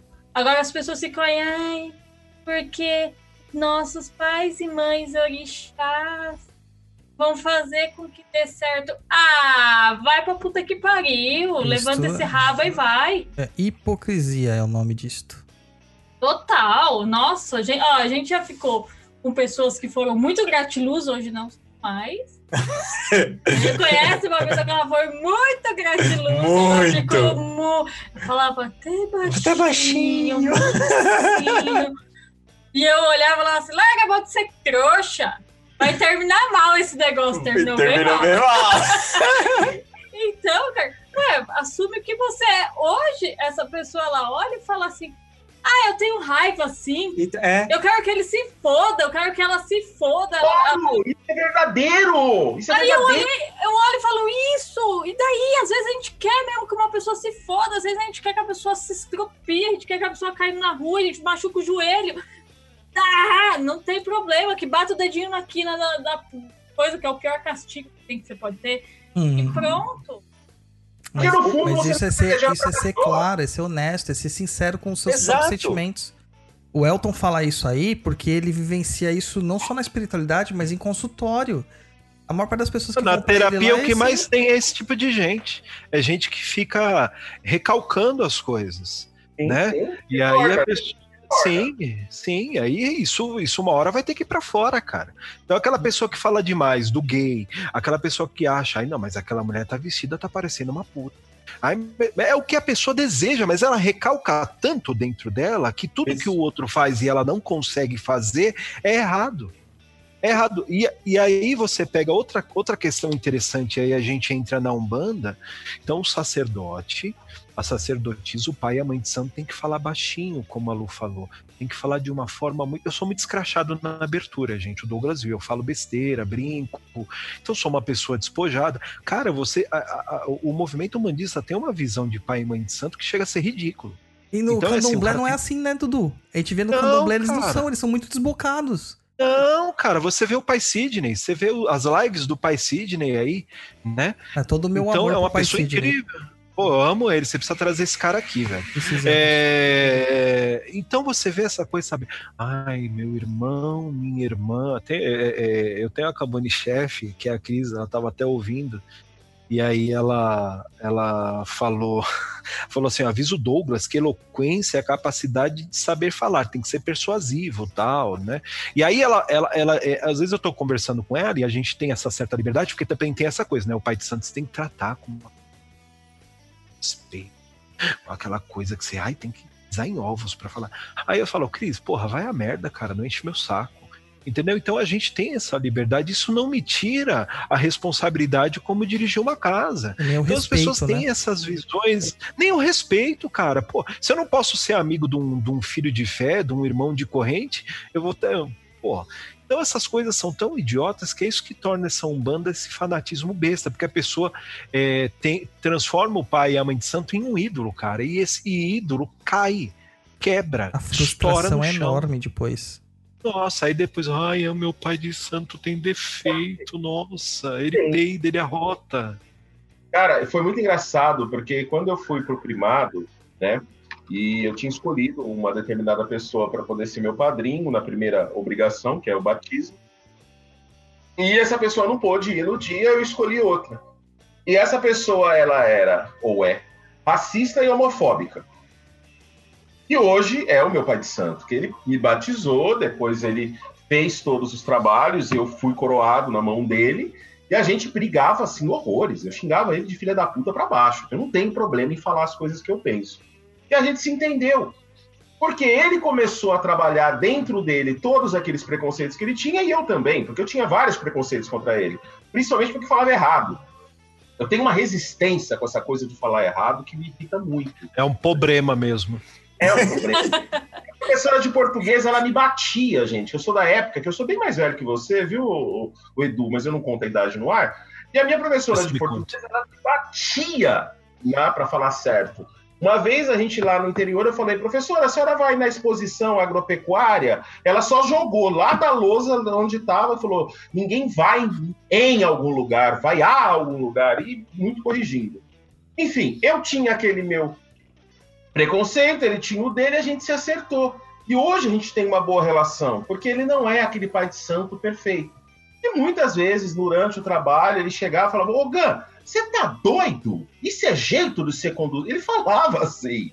E você percebia que era espontâneo.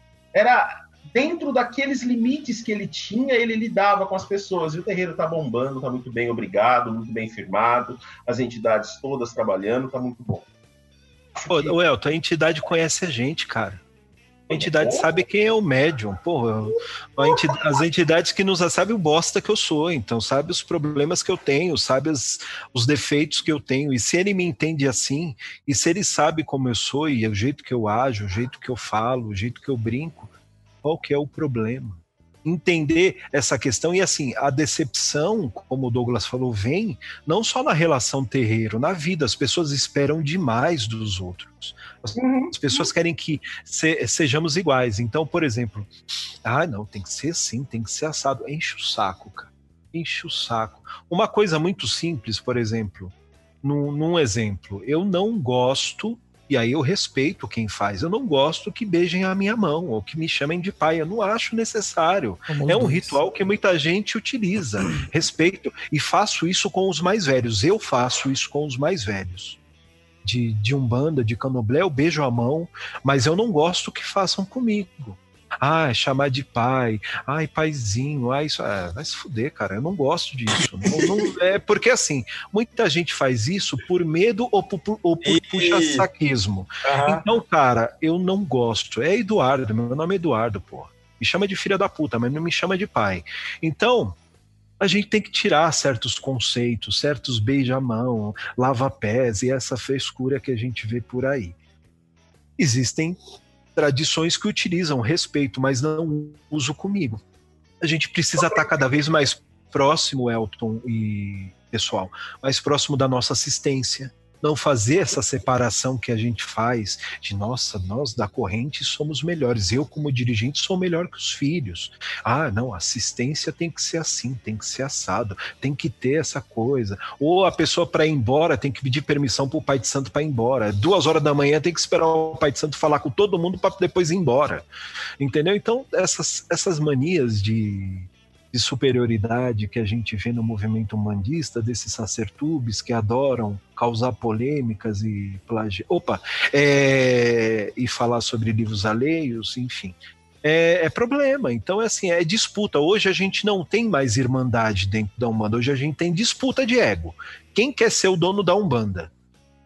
Aqui na cabana tem um, um guia que se manifesta na linha de Zé e eu gosto muito dessa linha de Pilinca, né? E aí, uma vez, uma pessoa veio conversar com ele e falou assim: Nossa, você me ajuda muito, seu Zé. Ele falou: Nunca te ajudei. Eu não ajudo ninguém.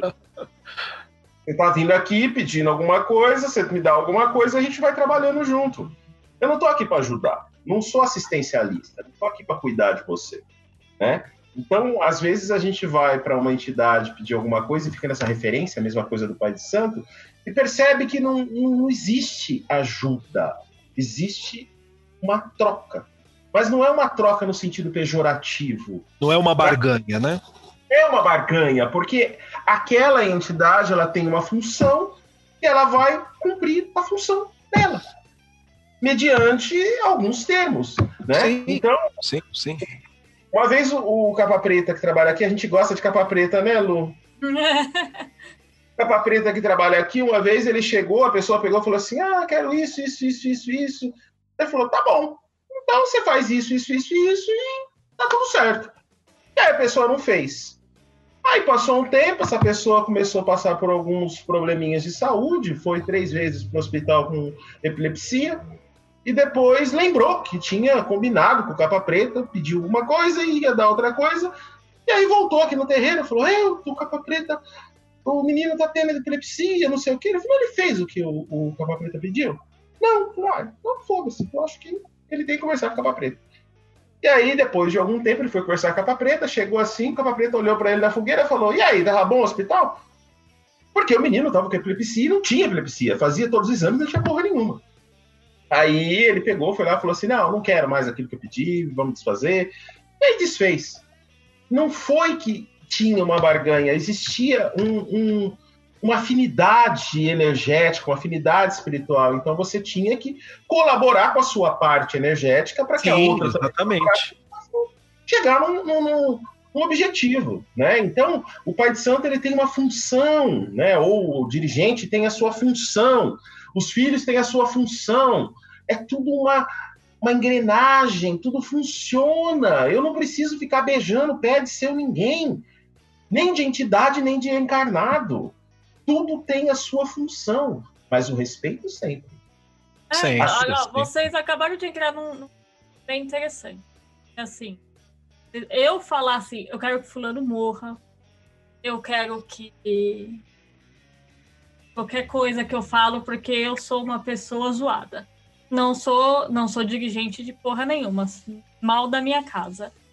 É, E aí de repente a gente começa a ver algum dirigente ele faz, ele joga, ele gosta de dar de moder, modernex.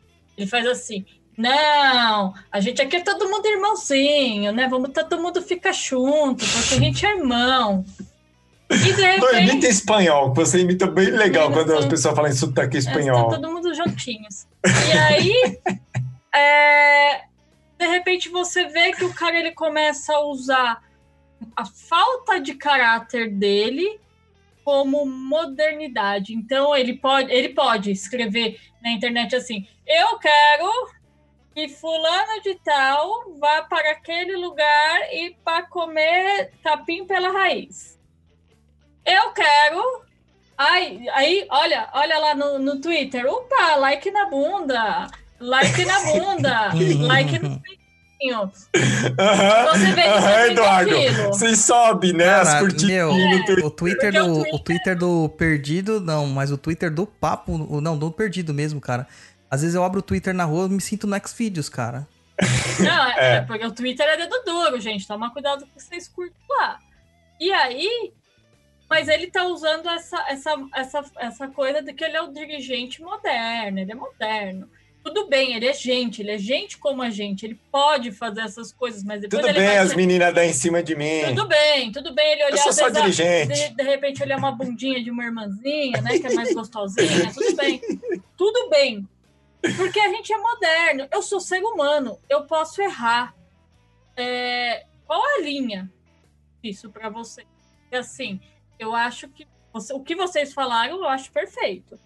Você olhar e falar, não quero que beije minha mão, puta que pariu, não. É, coloca certas coisas que você mostra que você é uma pessoa. Mas e agora quando você usa essa máscara, ma, mascarinha? Mascarinha pra deixar. Mas crecrinha. Mascarinha pra, pra dar aquela disfarçada e você poder olhar e falar assim: não, você dá aquelas rateadas e falar, mas gente, eu sou ser humano, eu sou pessoa, eu também erro, eu não sou perfeito. É. Porque a gente, a, a gente, a gente conhece, É, as nós questões conhece, assim. E aí você olha e fala assim, ué, mas toma peraí, qual é a linha pra vocês entre ser escroto e ser gente como a gente? Mas, Lu, aí nessa questão é a hipocrisia e a realidade. Eu posso dizer que eu sou um cara cheio de defeito e erro mesmo, é, mas ser hipócrita é foda, né? Porque assim, fala assim: olha, eu erro. Mas aí eu acho que a, a- a pior questão aí dentro é aquela pessoa que fala que não erra e faz isso lá no Twitter. Aham. Entendeu? Aí é perigoso. Agora sim, pô, eu erro. Certo, mas eu sei até onde eu posso ir. A gente tem discernimento. E aí a gente não está se podando numa questão por medo ou qualquer coisa. Tudo bem que às vezes o, a, a, Ninguém tá a não pedindo pra você não é- ver um, um peitinho, né? Uhum. é assim, você. Aí a questão da, do desejo, do que você faz com o que você tem desejo, aí entra na questão da, da psicologia, enfim. É lógico que todo homem ou toda mulher tem desejo sobre algo ou sobre alguém, isso é natural. A gente tem desejo de ter as Aham. coisas, é, ter desejo de um relacionamento, desejar aquela pessoa, isso tudo é natural. Agora, é, fazer isso por baixo dos panos, que é o foda, né? Então, quer dizer, e eu vou dar um exemplo para você. Então, eu chego no- na, na minha corrente e falo: ó, eu não gosto disso, não precisa fazer aquilo, não precisa fazer aquilo, mas numa primeira escorregada de um médio, você exige isso. Aham. Ai, não, você tem que me respeitar. Quer dizer, você fala o que você quer falar, mas muitas vezes você não está preparado para ouvir. Então, quer dizer, se eu falar alguma coisa para um, pra um filho ou para um consulente, eu tenho que estar preparado para ouvir até a mesma altura ou pior. E tem. Uhum. então, a gente vê muito pai de santo aí gritando um filho de fé, xingando, e na hora que faz isso, fala: Nossa, você está me desrespeitando. Aham, aham. Isso que é o foda. Então, acho que essa questão é perigosíssima, né? Então, entre que realmente saber quem você é e ter consciência de quem você é, e outra coisa é ser hipócrita. E o Sim. que mais tem hoje no movimento humanista é a hipocrisia, né? Uhum, uhum. Ô, ô, Eduardo e Douglas, é, vocês dois. é, o Eduardo tocou num ponto muito legal, que você falou assim, da, do, do criar a irmandade dentro do terreiro. O Douglas falou assim: meu irmão de fé ali trabalhando comigo. Eu, eu achei isso legal, esse jeito que ele falou, porque a sensação que eu tive é o quê? É, eu te- tenho a, a- Eu sou um dirigente espiritual aqui dentro desse terreiro. A única coisa que eu tenho é esse cargo que o aluguel está no meu nome, As contas tá as contas estão no meu nome e a entidade pediu para eu fazer tal coisa aqui. É a única coisa de diferente que eu tenho das outras pessoas que estão aqui me apoiando. Olha, É eu que- não, eu não me chamo de dirigente espiritual, eu me chamo de dirigente material, porque quem cuida da questão espiritual é o astral. A minha, a minha. É a isso. minha questão, a minha questão é organizar o dia do trabalho, limpeza, gira, a- é, firmar tronqueira, firmar congá, a casa das almas, fazer a abertura, fazer a, a, pre- é, a palestra para a corrente para assistência, cantar os pontos e incorporar.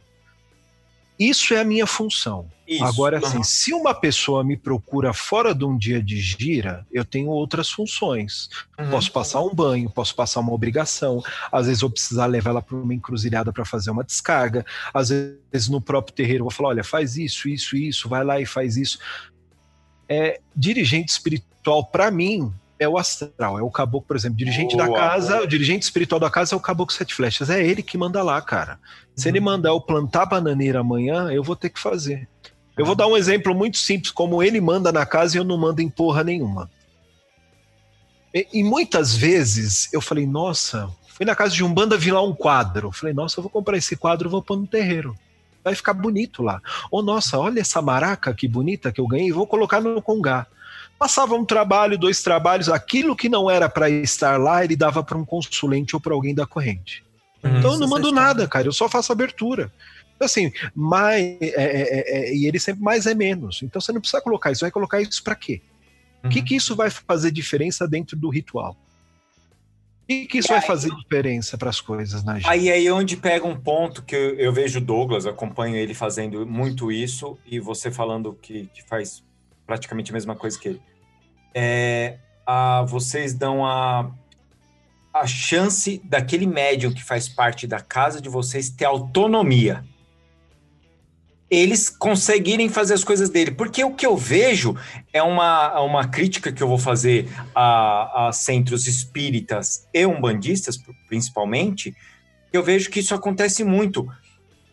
Eu vi pessoas que chegaram para mim, o Douglas também chegou, veio a esse mesmo ponto, e o rapaz ele estava empolgado, lendo muitas coisas, até aí eu, eu não vejo problema nenhum nisso. Aí ele foi falar pro pai de santo dele assim: Olha, eu tô estudando magia do caos. O pai de santo olhou pra cara dele e falou assim: Para de estudar isso porque isso dá câncer. Acho que cigarro dá câncer. Então, entendeu? É, qual que é o conhecimento? da- por que, que ele falou aquilo? Para a pessoa ela não estudar, pra, porque o pai de santo tem pai de santo que adora que para tomar banho, para acender uma vela, tudo tem que perguntar para ele. Tudo, tudo, Sim. tudo. O médium, ele não consegue acender uma vela se ele não perguntar pro pai de santo, ligar pro pai de santo de madrugada e falar assim: Oi, ó, então, bebi um pouco aqui, eu queria fazer um descarrego aqui porque eu bebi um pouco. Qual vela que eu acendo? Mas por quê? É o pai de santo que pega isso. Eu tô falando pai de santo só para ficar um genérico Sim, aqui, tá? entendi.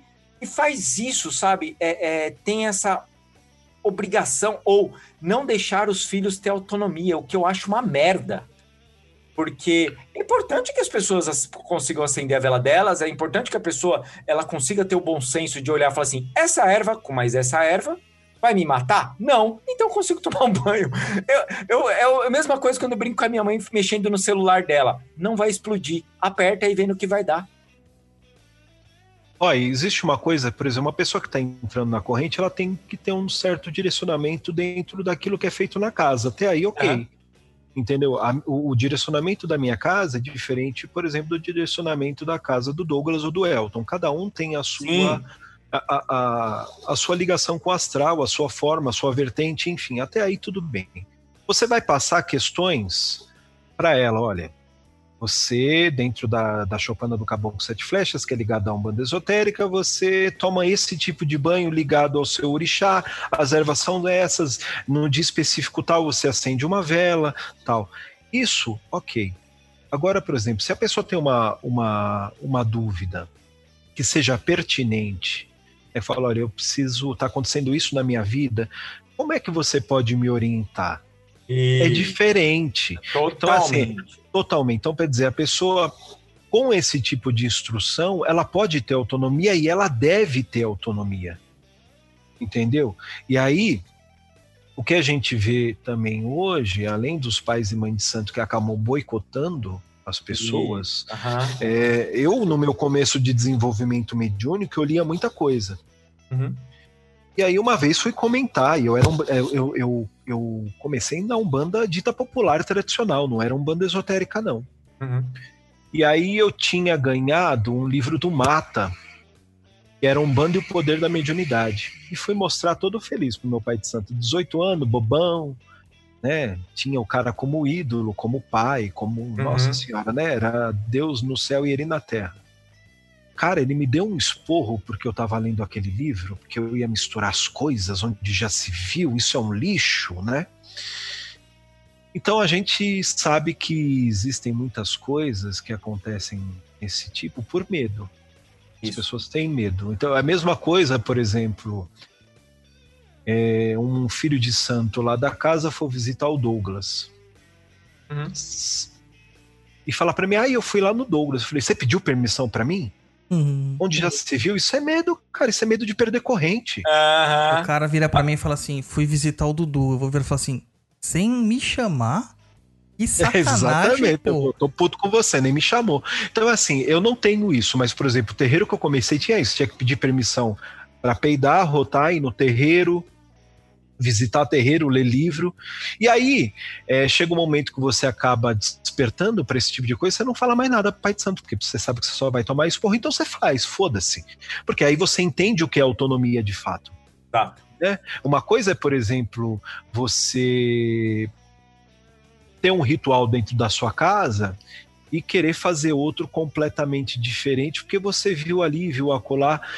Isso tem que ser dado como alerta, porque você pode se prejudicar. É a mesma coisa que a pessoa Uhum. começar a estudar a magia do caos e já querer fazer as coisas. Isso. Sem conhecimento, sem É. desenvoltura, sem entendimento e sem prática, porque a teoria é uma coisa e a prática é outra. Totalmente. Aí é outra coisa, Roy. Então, a gente vê essas questões é, nos terreiros, eu acho que por questão de vaidade do, do dirigente e por questão de medo. Cara, tem Porque muito o cara- e aí tem- vaidoso.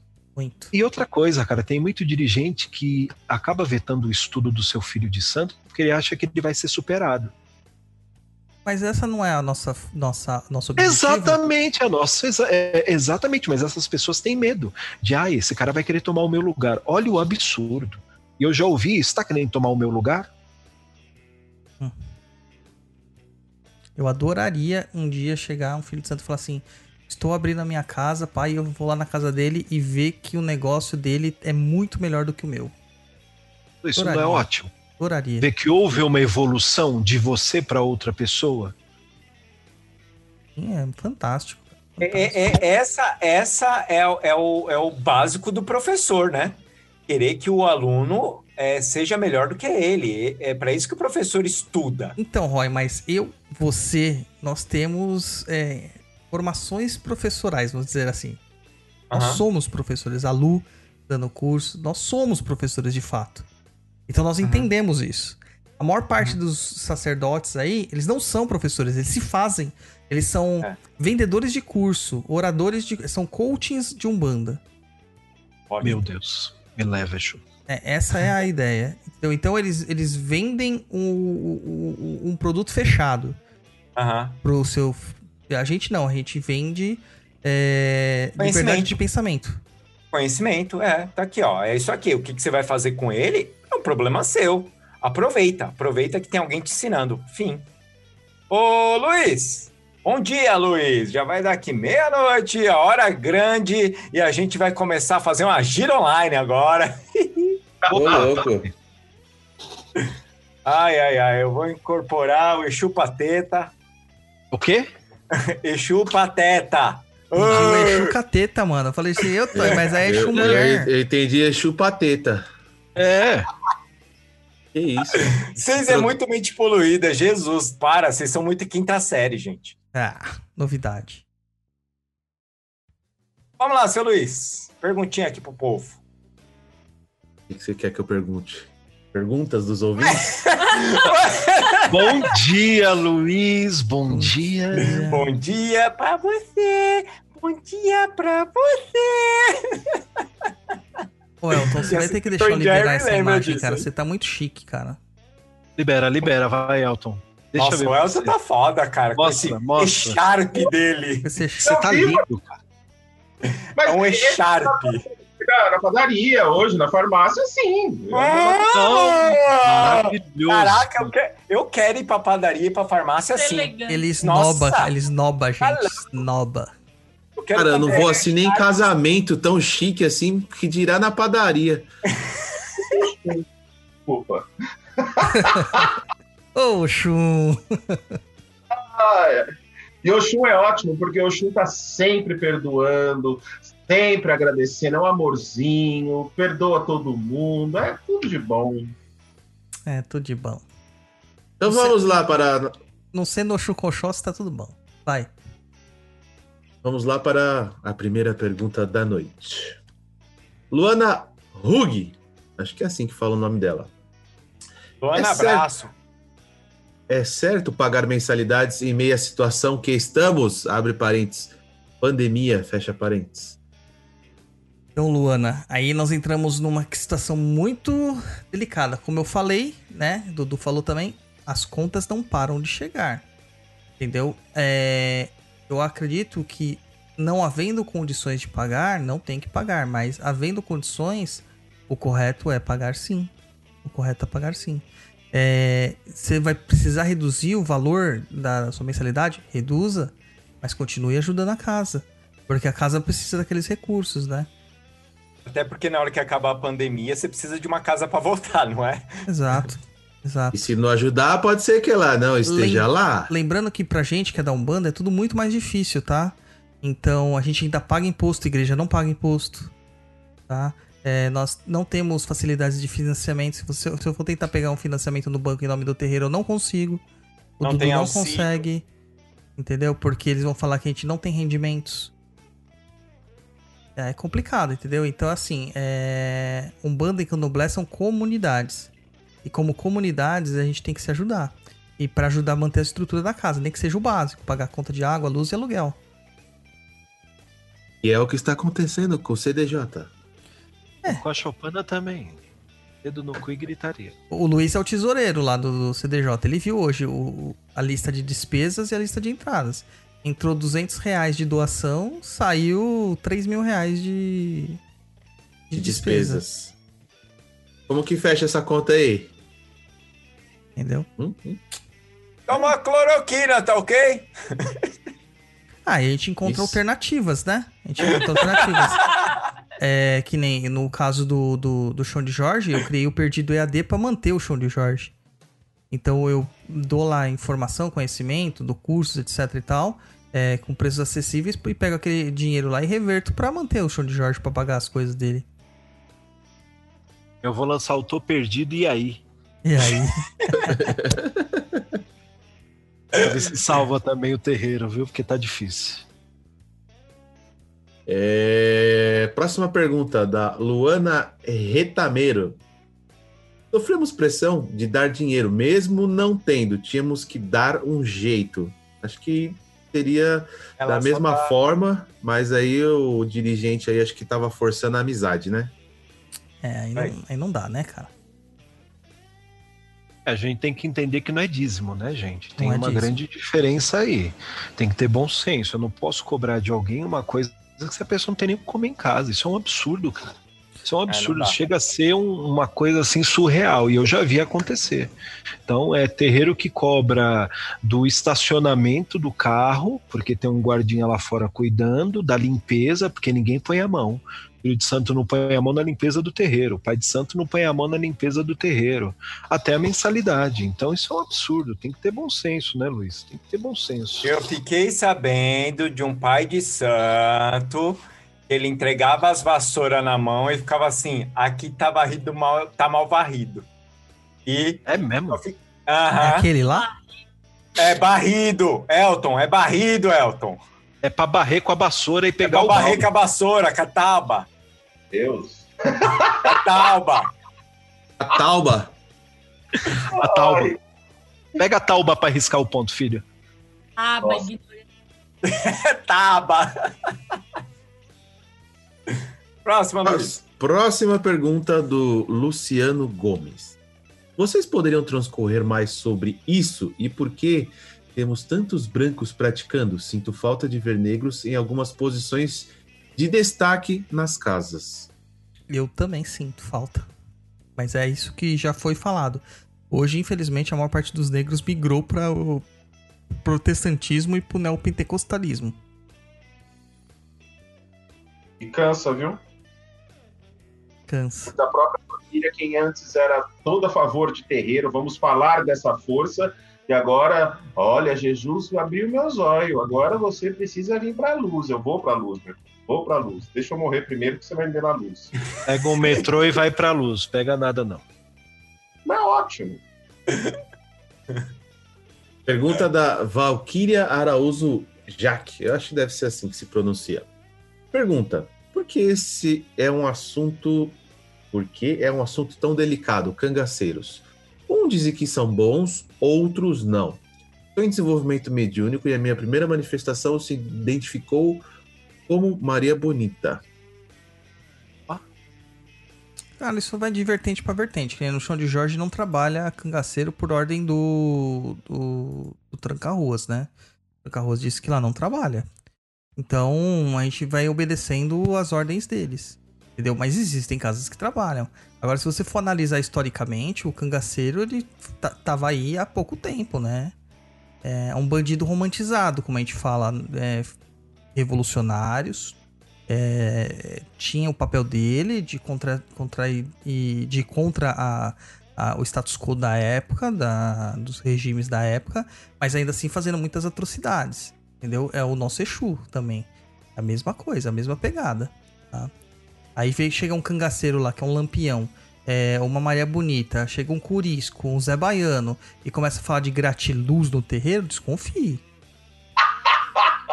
Vou levar a Maria Canga lá pra falar de minha gratiluz. É, nunca vi, cara. Ele vai falar na, na linguagem que ele entende, que a linguagem que ele entende geralmente é a da porradaria. Entendeu? Ele vai fazer as coisas como tem que ser feitas. tá? Então, é, essa é a crítica da, do cangaço dentro dos terreiros. Por isso que é delicado. Entendeu? Porque eu tô vendo muito lampião virgulino Ferreira daí que, fazendo o quê? Fazendo poesia pra mulher pra ficar com a mulher. Fazendo cordel. É. Próxima pergunta. Luana Hug, novamente. Ela fez um comentário. Conheci uma umbandista que fala que polenta e feijoada era coisa de negro e ela dizia ter nojo de comer. Caralho, feijoada é uma delícia, bicho. Polenta, mano. Nojo dela. Ô, Lu, você que é a nossa especialista em culinária, em comida gastronomia e, e coisas gourmets. Não tem uma tal de uma feijoada francesa? É uma versão, né? Como, como lá na. Dava carne, coisas pesadas pra se fazer, só que faz com feijão branco. É, e aí usa bastante carne de porco, coisas gordurosas, É, né? pra aguentar o Pra frio. aguentar o frio. E aí a feijoada vem mais ou menos com a mesma ideia. E é pro inferno quem não gosta. É um absurdo, né? Nossa, polenta, polenta, peraí. polenta mole, polenta frita. Meu Deus do polenta céu. com queijo, com molho, gente. Mano, aquela Não, polentinha, sabe? Com aquela carne moída por cima, molho de cima de tomate. Nossa, minha namorada faz uma dessa que é sensacional. Beijo, amor, te amo, viu? Lu, Daqui a pouco só, eu tô em só casa. complementando, não é vai tomar naquele lugar quem não gosta, né? Eu acho que gosto é uma coisa, mas aqui é um preconceito claro. Ah, só porque é dos negros. Não, não tem nada a ver.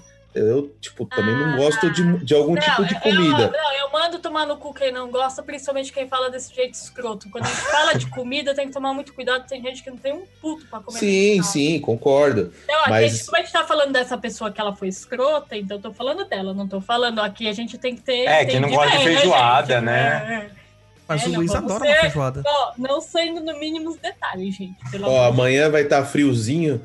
Comer uma feijoada na hora do Ah. almoço, rapaz. Não posso, vai ser pra- preconceito. Vai Ah. ser pra dormir a tarde inteira. Vamos lá. O Ogro perguntou o seguinte: Por que as pessoas veem coisas que não concordam? São cobradas, se sentem mal e mesmo assim não saem do terreiro? Medo seria a resposta? Olha, É. cara, eu já vou falar por mim. Eu... Depois que eu descobri certas coisas que o Pai de Santo fazia, certas barbáries, eu ainda fiquei um tempo no terreiro. E a minha vida começou a andar para trás. Então eu acho que é um pouco de medo, Luiz. E, e tem aquela coisa também, pô, se, você, se eu sair dali, será que a minha vida vai dar para trás? Porque tinha aquela, aquela coisa, se você sair daqui, a sua vida não vai andar mais. Então tem a questão do Sim. poder, tem a questão do medo, tem a questão da insegurança e tem a questão também do conformismo. Então, eu muitas vezes hoje, por exemplo, eu conheço pessoas que mantêm essa tradição de um banda popular que eu vivia e passam pelas mesmas coisas. E eu falo, por que, que você ainda tá lá? Você sabe que a pessoa é assim ou assado, você sabe que ela vai falar merda, você sabe que ela vai te humilhar, por que, que você ainda está lá? Eu acho que a pessoa tem medo. Ou ela é a questão da insegurança mesmo. Um apego emocional também, Dudu. Fica Sim, assim também sim. pelo apego emocional. Entendeu? Sim.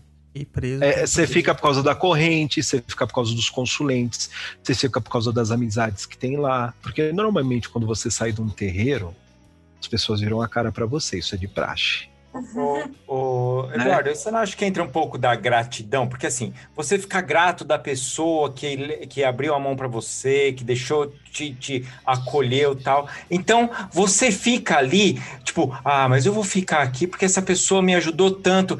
Por mais que ela te lasque. Mas Sim, você também se apega a, a, aquele. é, A, a, a, a minha psicóloga fala isso. A, a, a pessoa que foi de início com você, ela não é mais a mesma pessoa do final. E você fica apegado àquele sentimento de início, sendo humilhado pelo que a pessoa mudou. A pessoa é outra pessoa. Mas você é, coloca um negócio na cabeça, tipo, ah, mas ela foi legal comigo. Mas, tipo, há 10 anos atrás ela foi legal com você. Hoje ela é uma filha da mãe.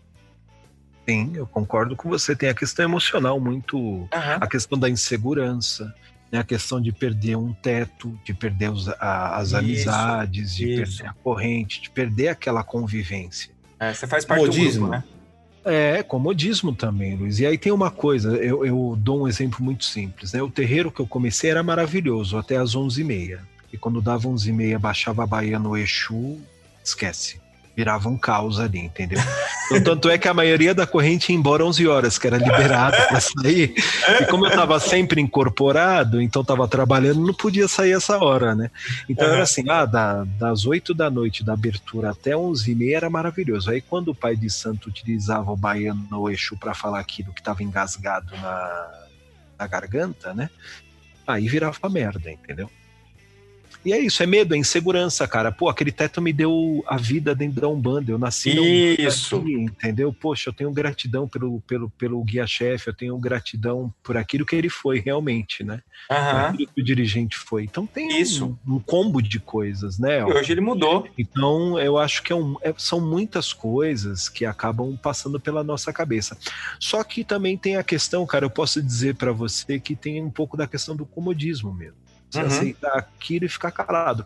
E Aham. tem aquela questão também, ah, não é comigo, foda-se, né? É. Ah, são É, eu acho que é a pior. Essa então. E muita gente acaba entrando nessa vibe, né? Ah, Aham. não é comigo, é com o cara lá, foda-se. É.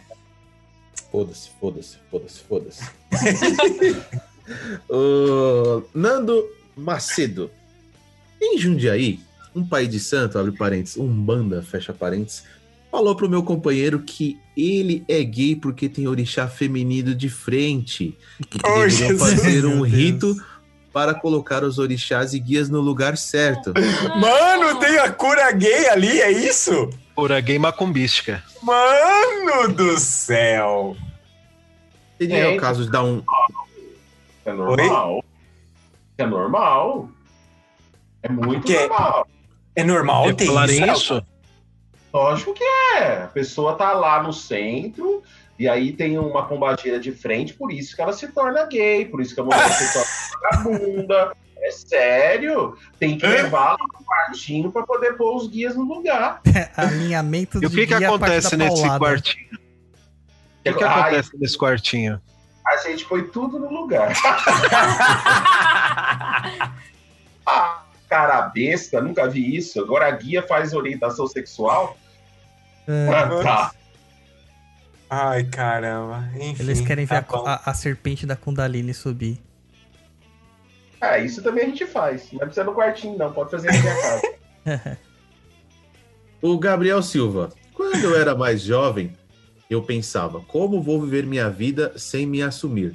Casar com uma mulher eram coisas que realmente considerava. Quando adolescente, graças a Deus, fiz a revolução em mim. Graças a Deus. Tá, graças a deusa. Fico feliz, Gabriel. Felizão. Muito bom? Gabriel. Aí. Parabéns. Aí. Seja Próxima feliz, pergunta. Gabriel. Seja feliz. Isso que importa, cara. Seja feliz.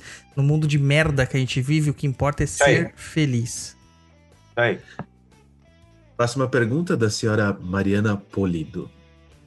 E sobre acessibilidade nos terreiros? Acho um assunto legal a ser abordado também. Eu também, Mariana. Eu acho essencial. Só temos um porém. Por um bandista, é tudo mais difícil. É, E- Vocês não sabem a saga que é encontrar um local pra você alugar. Isso, era isso que eu ia falar, de conseguir alugar uma- um lugar que não tem escada, é, uma pessoa deixar alugar aquele, aquele imóvel. É, Então, às vezes não é porque o umbandista não se importa com acessibilidade, não não é isso. É porque não consegue, é o que tem. Ó, infelizmente, Ó. o chão de Jorge não é acessível. E não é acessível até pra quem não tem qualquer tipo de ah, problemas né, é, de ordem física, né? Questões de ordem física. Porque foi o que tinha, gente. Porque vocês não têm noção É. da dificuldade É. que foi achar um local. Entendeu? E com o Dudu foi a mesma coisa. Entendeu? Com o Elton é a mesma coisa. Com todo mundo é a mesma coisa. É terreiros Sabe por que que têm isso? Ah, por quê?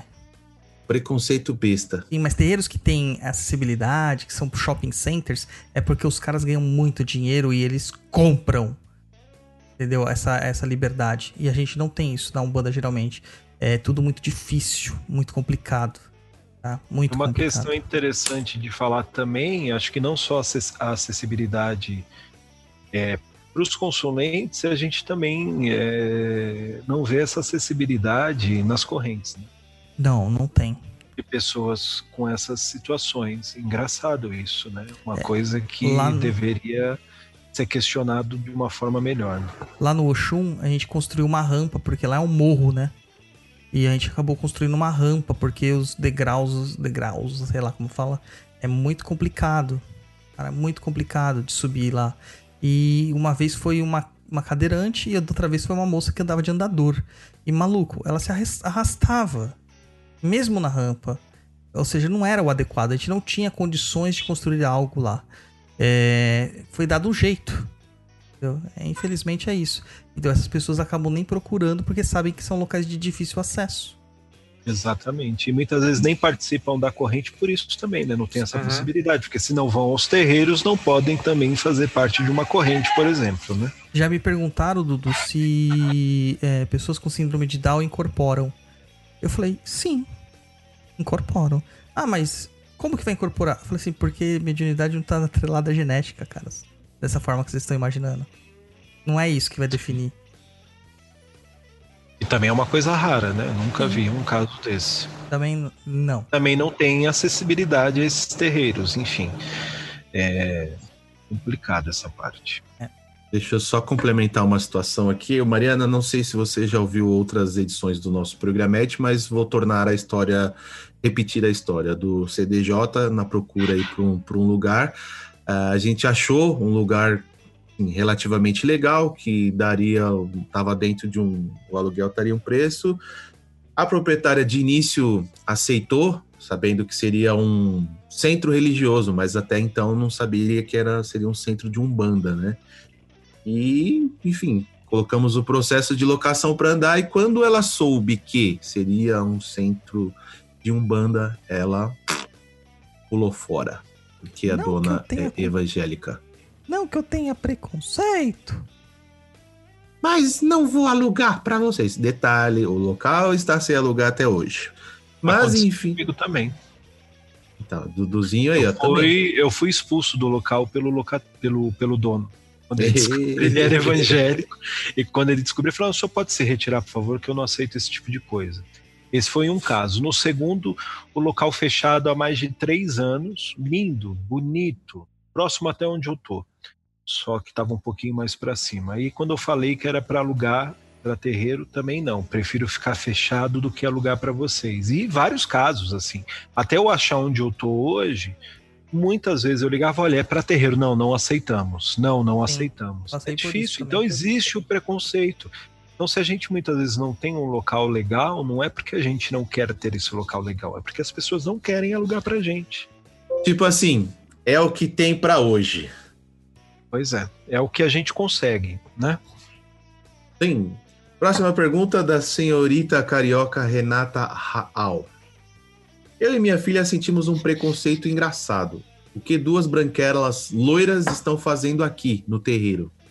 Então, inverso? Renata, não existe preconceito inverso, tá? Desculpa. Não existe racismo, racismo É, reverso, não por existe favor. racismo reverso, tá? O que você sentiu foi que você estava deslocada do seu local de fala. Leia de Jamila Ribeiro. É, Outra pergunta da Renata. Qual seria um cenário para melhor, melhorar isso tudo? Não consigo ver uma melhoria. Qual a opinião de vocês? É, peraí que o, o Elton precisa sair, ele quer se despedir da galera. Só fala, Elton. Gente, muito obrigado pelo convite, estar participando aqui com vocês. Eu, muita gente está no chat aqui, veio me procurar no Facebook, foi muito gostoso, né? É, eu conheci o Gabriel lá de Nova Lima, o Alex Ferreira aqui de São Paulo, o Luiz Guilherme de Ilha Solteira, a Larissa de Novaes, de Ouro Preto, o Everton e o Jean lá de Cruz Alta, Rio Grande do Sul. E esse pessoal veio e foi muito gostoso. Então eu quero agradecer o convite, agradecer essa oportunidade, Dudu, Luiz, Roy, Lu e Douglas. Muito obrigado por tudo e um grande abraço aí para todos vocês. Mas eu preciso Obrigada sair Obrigado. Obrigado, Elton. Fica bem, Seja obrigado. sempre bem-vindo. agora depois da meia-noite. é sempre bem-vindo, Elton. Muito obrigado. Especialmente um beijo para Marina, meu grande amor, que está em todo lugar. Até. Tchau. Beijo.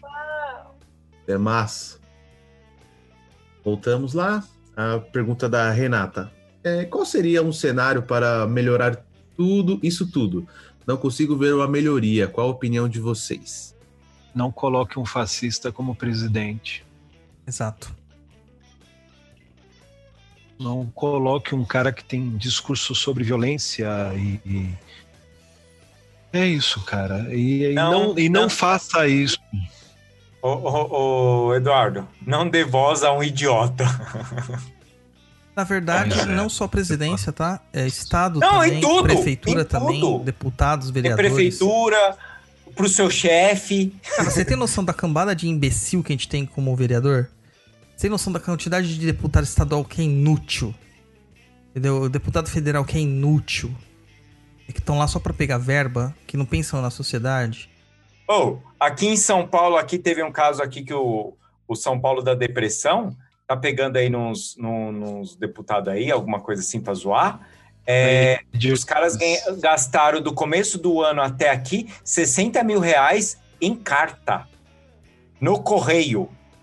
Aí o pessoal jogou isso na, na, na, na fanpage e fez assim: galera, vamos lá perguntar para eles onde que eles estão gastando. É isso que tem que fazer. Hum. É pegar o nome dessas pessoas e não votar nelas. Tinha uma coisa que o CQC, né, no programa lá da Band fazia, que era de. Eles fazem de uma forma bem estúpida, mas eu acho que é uma forma de mostrar que a gente também tem que fazer. é de fiscalizar o seu, o seu, o seu político. Senhor vereador, senhor deputado, o que, que você tá fazendo? Deixa eu ver aqui. Porque ele tem que prestar conta pra vocês, queridos, sabia?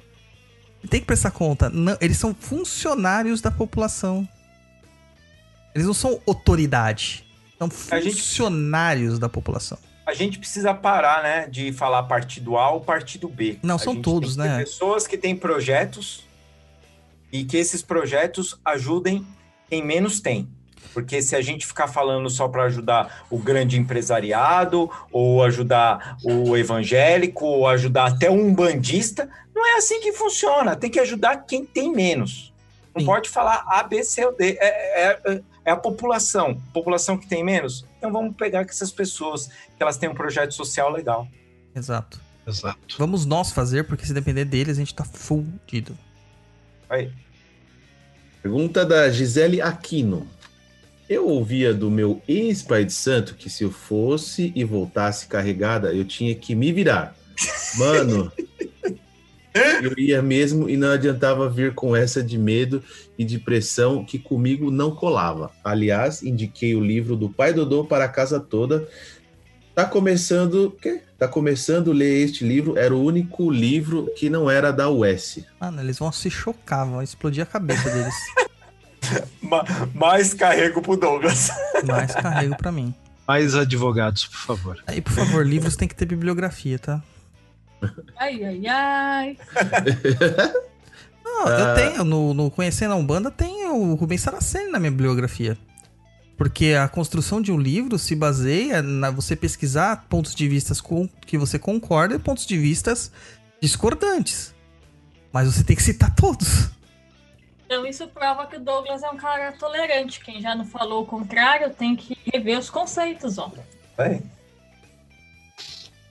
Isso O. Gabriel Silva diz: Eu não gostava quando o pai Dodô falava que filho de Oxum e Oxóssi não presta.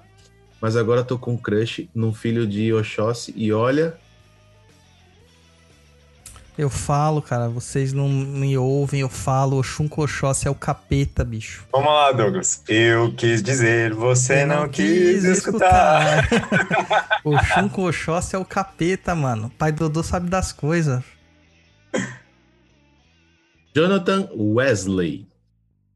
Por termos uma pul- pulverização de tradições nas umbandas, ajuda a ter tanta discrepância entre percepções, abre parênteses, orientações, fecha parênteses, do sacerdócio.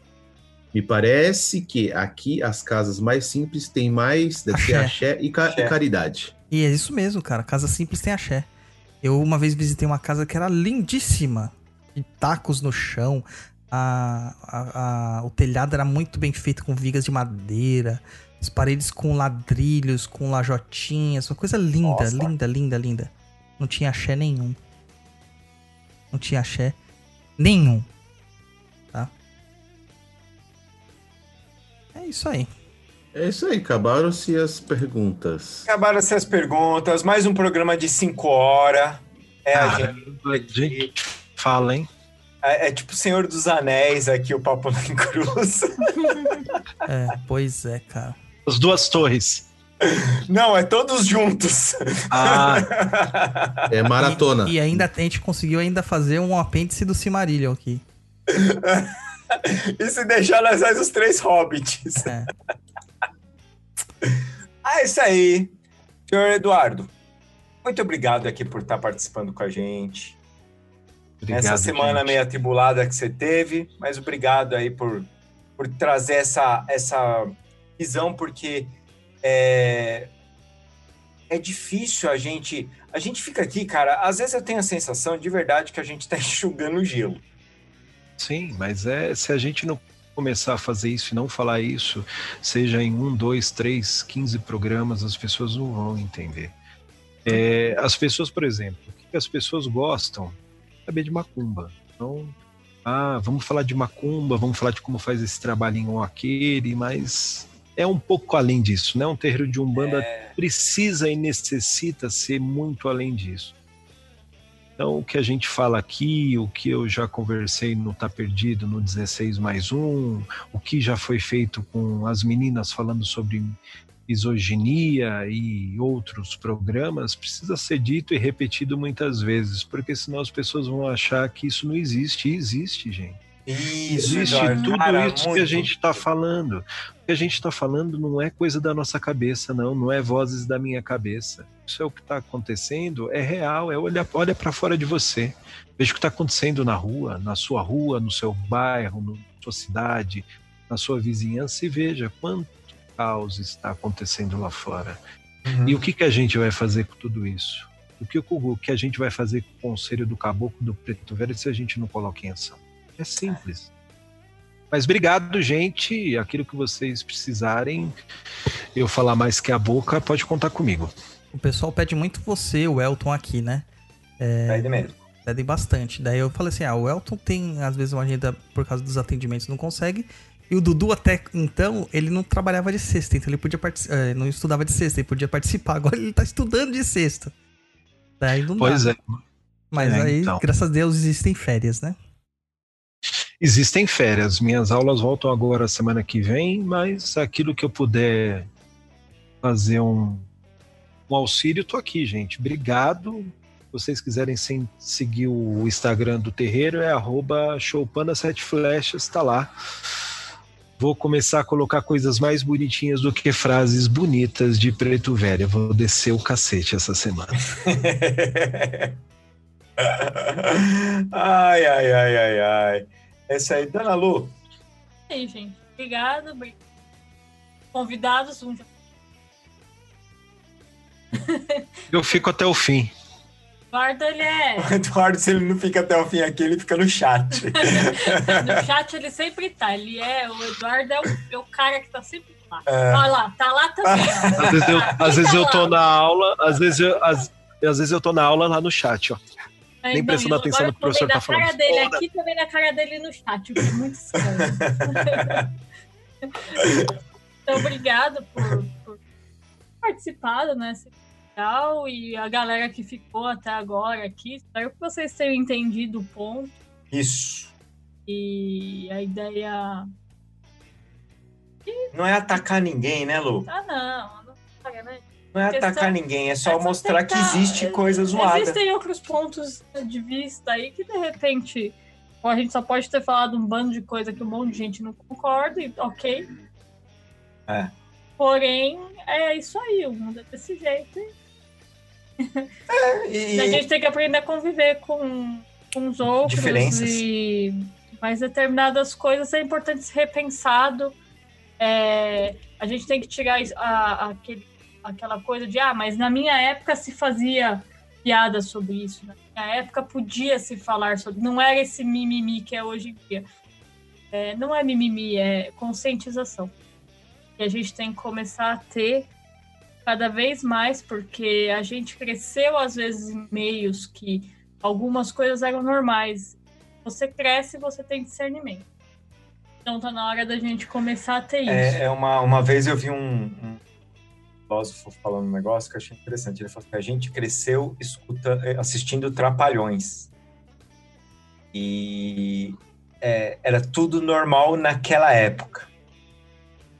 Ah, Naquela época foi engraçado, naquela época foi legal. Você via o, o Mussum, o Didi, usando de escada, um, falando por dele, você via tudo isso É, não cabe no mundo de hoje. De forma alguma. E ok, é, é um anacronismo. Naquela época era aquela sociedade, isso. Não quer dizer que hoje eles aqui é ah, o mimimi. Não. Não. Só que não cabe. Você viu, Douglas, que falaram que estão a fim de voltar com o Beavis and Butthead? Ih, mas eu acho Vai que voltar. não cabe, cara. Então, Vai vai voltar. vai voltar. Já, já- Mas só que assim, eles vão ter que mudar completamente o negócio. Por quê? Tudo bem que o Beavis and Butthead era uma crítica pra você. Você não queria ser um idiota igual eles, porque eles eram idiotas. Eles eram dois escrotos. E mais, é... cara, era legal nos anos 90, no começo do ano 2000. Mas Mas hoje a nossa cabeça tem, e tem que estar mudando, tem que mudar, e cada vez vai Isso. ter que mudar mais, ainda é pouco hoje. Isso. A gente, cada dia que passa, a gente tem que olhar e falar, caraca, mano, toma cuidado com eu falo. Isso não é legal. É. E não, é- não fala isso. Ai, é porque agora eu sou gratiluz. Não, é porque é consciente. É aí que Bom tá, senso, né? a gente Isso. tem que começar a se contar de que determinadas coisas não é bacana. Não E- cabe mais. É a mesma coisa se você pegar um pica-pau dos anos 70, 60 e o de hoje. É. São Sim. dois desenhos completamente diferentes, gente. Aham. Não, a gente estava comentando hoje de Família Adams, gente. Sim, não dá. Família Adams não dá mais. Os irmãos usavam tortura um no outro. Não, é, pra ver como que eles iam morrer. Não, não funciona, não, não, não dá. Ah, mas é o humor, então. Mas tem outras maneiras, tudo está se rea- readequando para que todo mundo possa viver. Isso. Então o que a gente tentou falar foi alguma coisa assim. Ah, mas às vezes você é rude, às vezes você é grossa. Então, gente. Mas aí a gente tudo vai melhorando na vida, né? Lógico. Porque a gente tá aqui para isso. Isso aí. Exatamente, gente. Obrigado mais uma vez, viu? Amo vocês. E, Mo, tô chegando em casa, hein? Prepara aquela polenta que é hoje. Luiz, fala seu tchau. Pessoal, obrigado aí por acompanhar nesse esse programete curtíssimos que fizemos hoje, né? É, bri- Foi longo, hein? Obrigado aos convidados aí, Duduzito, Elton, por compartilhar os conhecimentos e opiniões. E dizer que o Corinthians está chegando aí. Esperem que logo, logo estaremos gritando é campeão. É, senhor Douglas. Quero agradecer aí todo mundo que, nossa, me surpreendeu a métrica do programa, cara. Eu fiquei Bom. muito feliz, tá? Com os picos aqui de audiência. É muita gente ouvindo a gente. Muito obrigado mesmo. Espero que é, um pouquinho daquilo que a gente fala aqui seja compreensível para vocês. É, eu agradecer o apoio de todo mundo nessa semana conturbada que nós tivemos. Muito obrigado mesmo, todo mundo que nos apoiou, que nos entende, que nos, sabe, compreende aonde que nós queremos chegar. É, o Papo na Encruza, é, assim como todos os projetos lá no Perdido, eles têm a função de trazer esclarecimento, trazer informação. Eu não me julgo detentor do sabedoria suprema do universo, até porque o Papo chama várias outras pessoas aqui para dar a opinião delas. E infelizmente as pessoas elas tentam te diminuir usando esses recursos de fala, né? Então, é isso aí. Eu sinto muito por isso. Vai Corinthians e tamo junto, galera. Isso aí, povo. Obrigado aí. E obrigado, Eduardo. Obrigado a todo mundo que ficou aqui participando com a gente. É, a gente até brincou, falou desse tema. A gente é, é, realmente foi surpreendente. Legal que a, a, a- o, Papo na Encruza tem uma base e essa base está ficando cada vez melhor. Essa base entende, essa base interage, essa base repassa essas informações e, e, e não porque por a gente crescer, por a gente quer ser é, baluartes de qualquer coisa, que a gente não quer ser nada disso, porque a gente não, não quer depender disso para sobreviver, a gente não quer nada disso. Só que não quer que as pessoas sejam tiradas de trouxa, porque é, não tem necessidade disso. Vocês são pessoas que sabem, têm a possibilidade e a felicidade de saber o que é um podcast, vocês têm a possibilidade de saber ler, interpretar um texto e conseguir chegar num papo na encruza. Isso é legal pra caramba. Então, é, demonstra que a gente devagarzinho, devagarzinho está atingindo mais público, esse público está entendendo qual que é a proposta e desmistificando todo o que a espiritualidade tem, essa aura de, de, de limpinha, de gratidão, de tudo dando certo e mostrando que a espiritualidade, antes da gente pensar, como diz no taoísmo, lá no depois, vamos pensar no que a gente tem agora, viver cada dia. E as entidades são grandes, elas não precisam ser bajuladas. A gente só precisa tomar cuidado com o que a gente vai ver à nossa vida. Certinho, meu povo? Beijão pra vocês e tchau, tchau.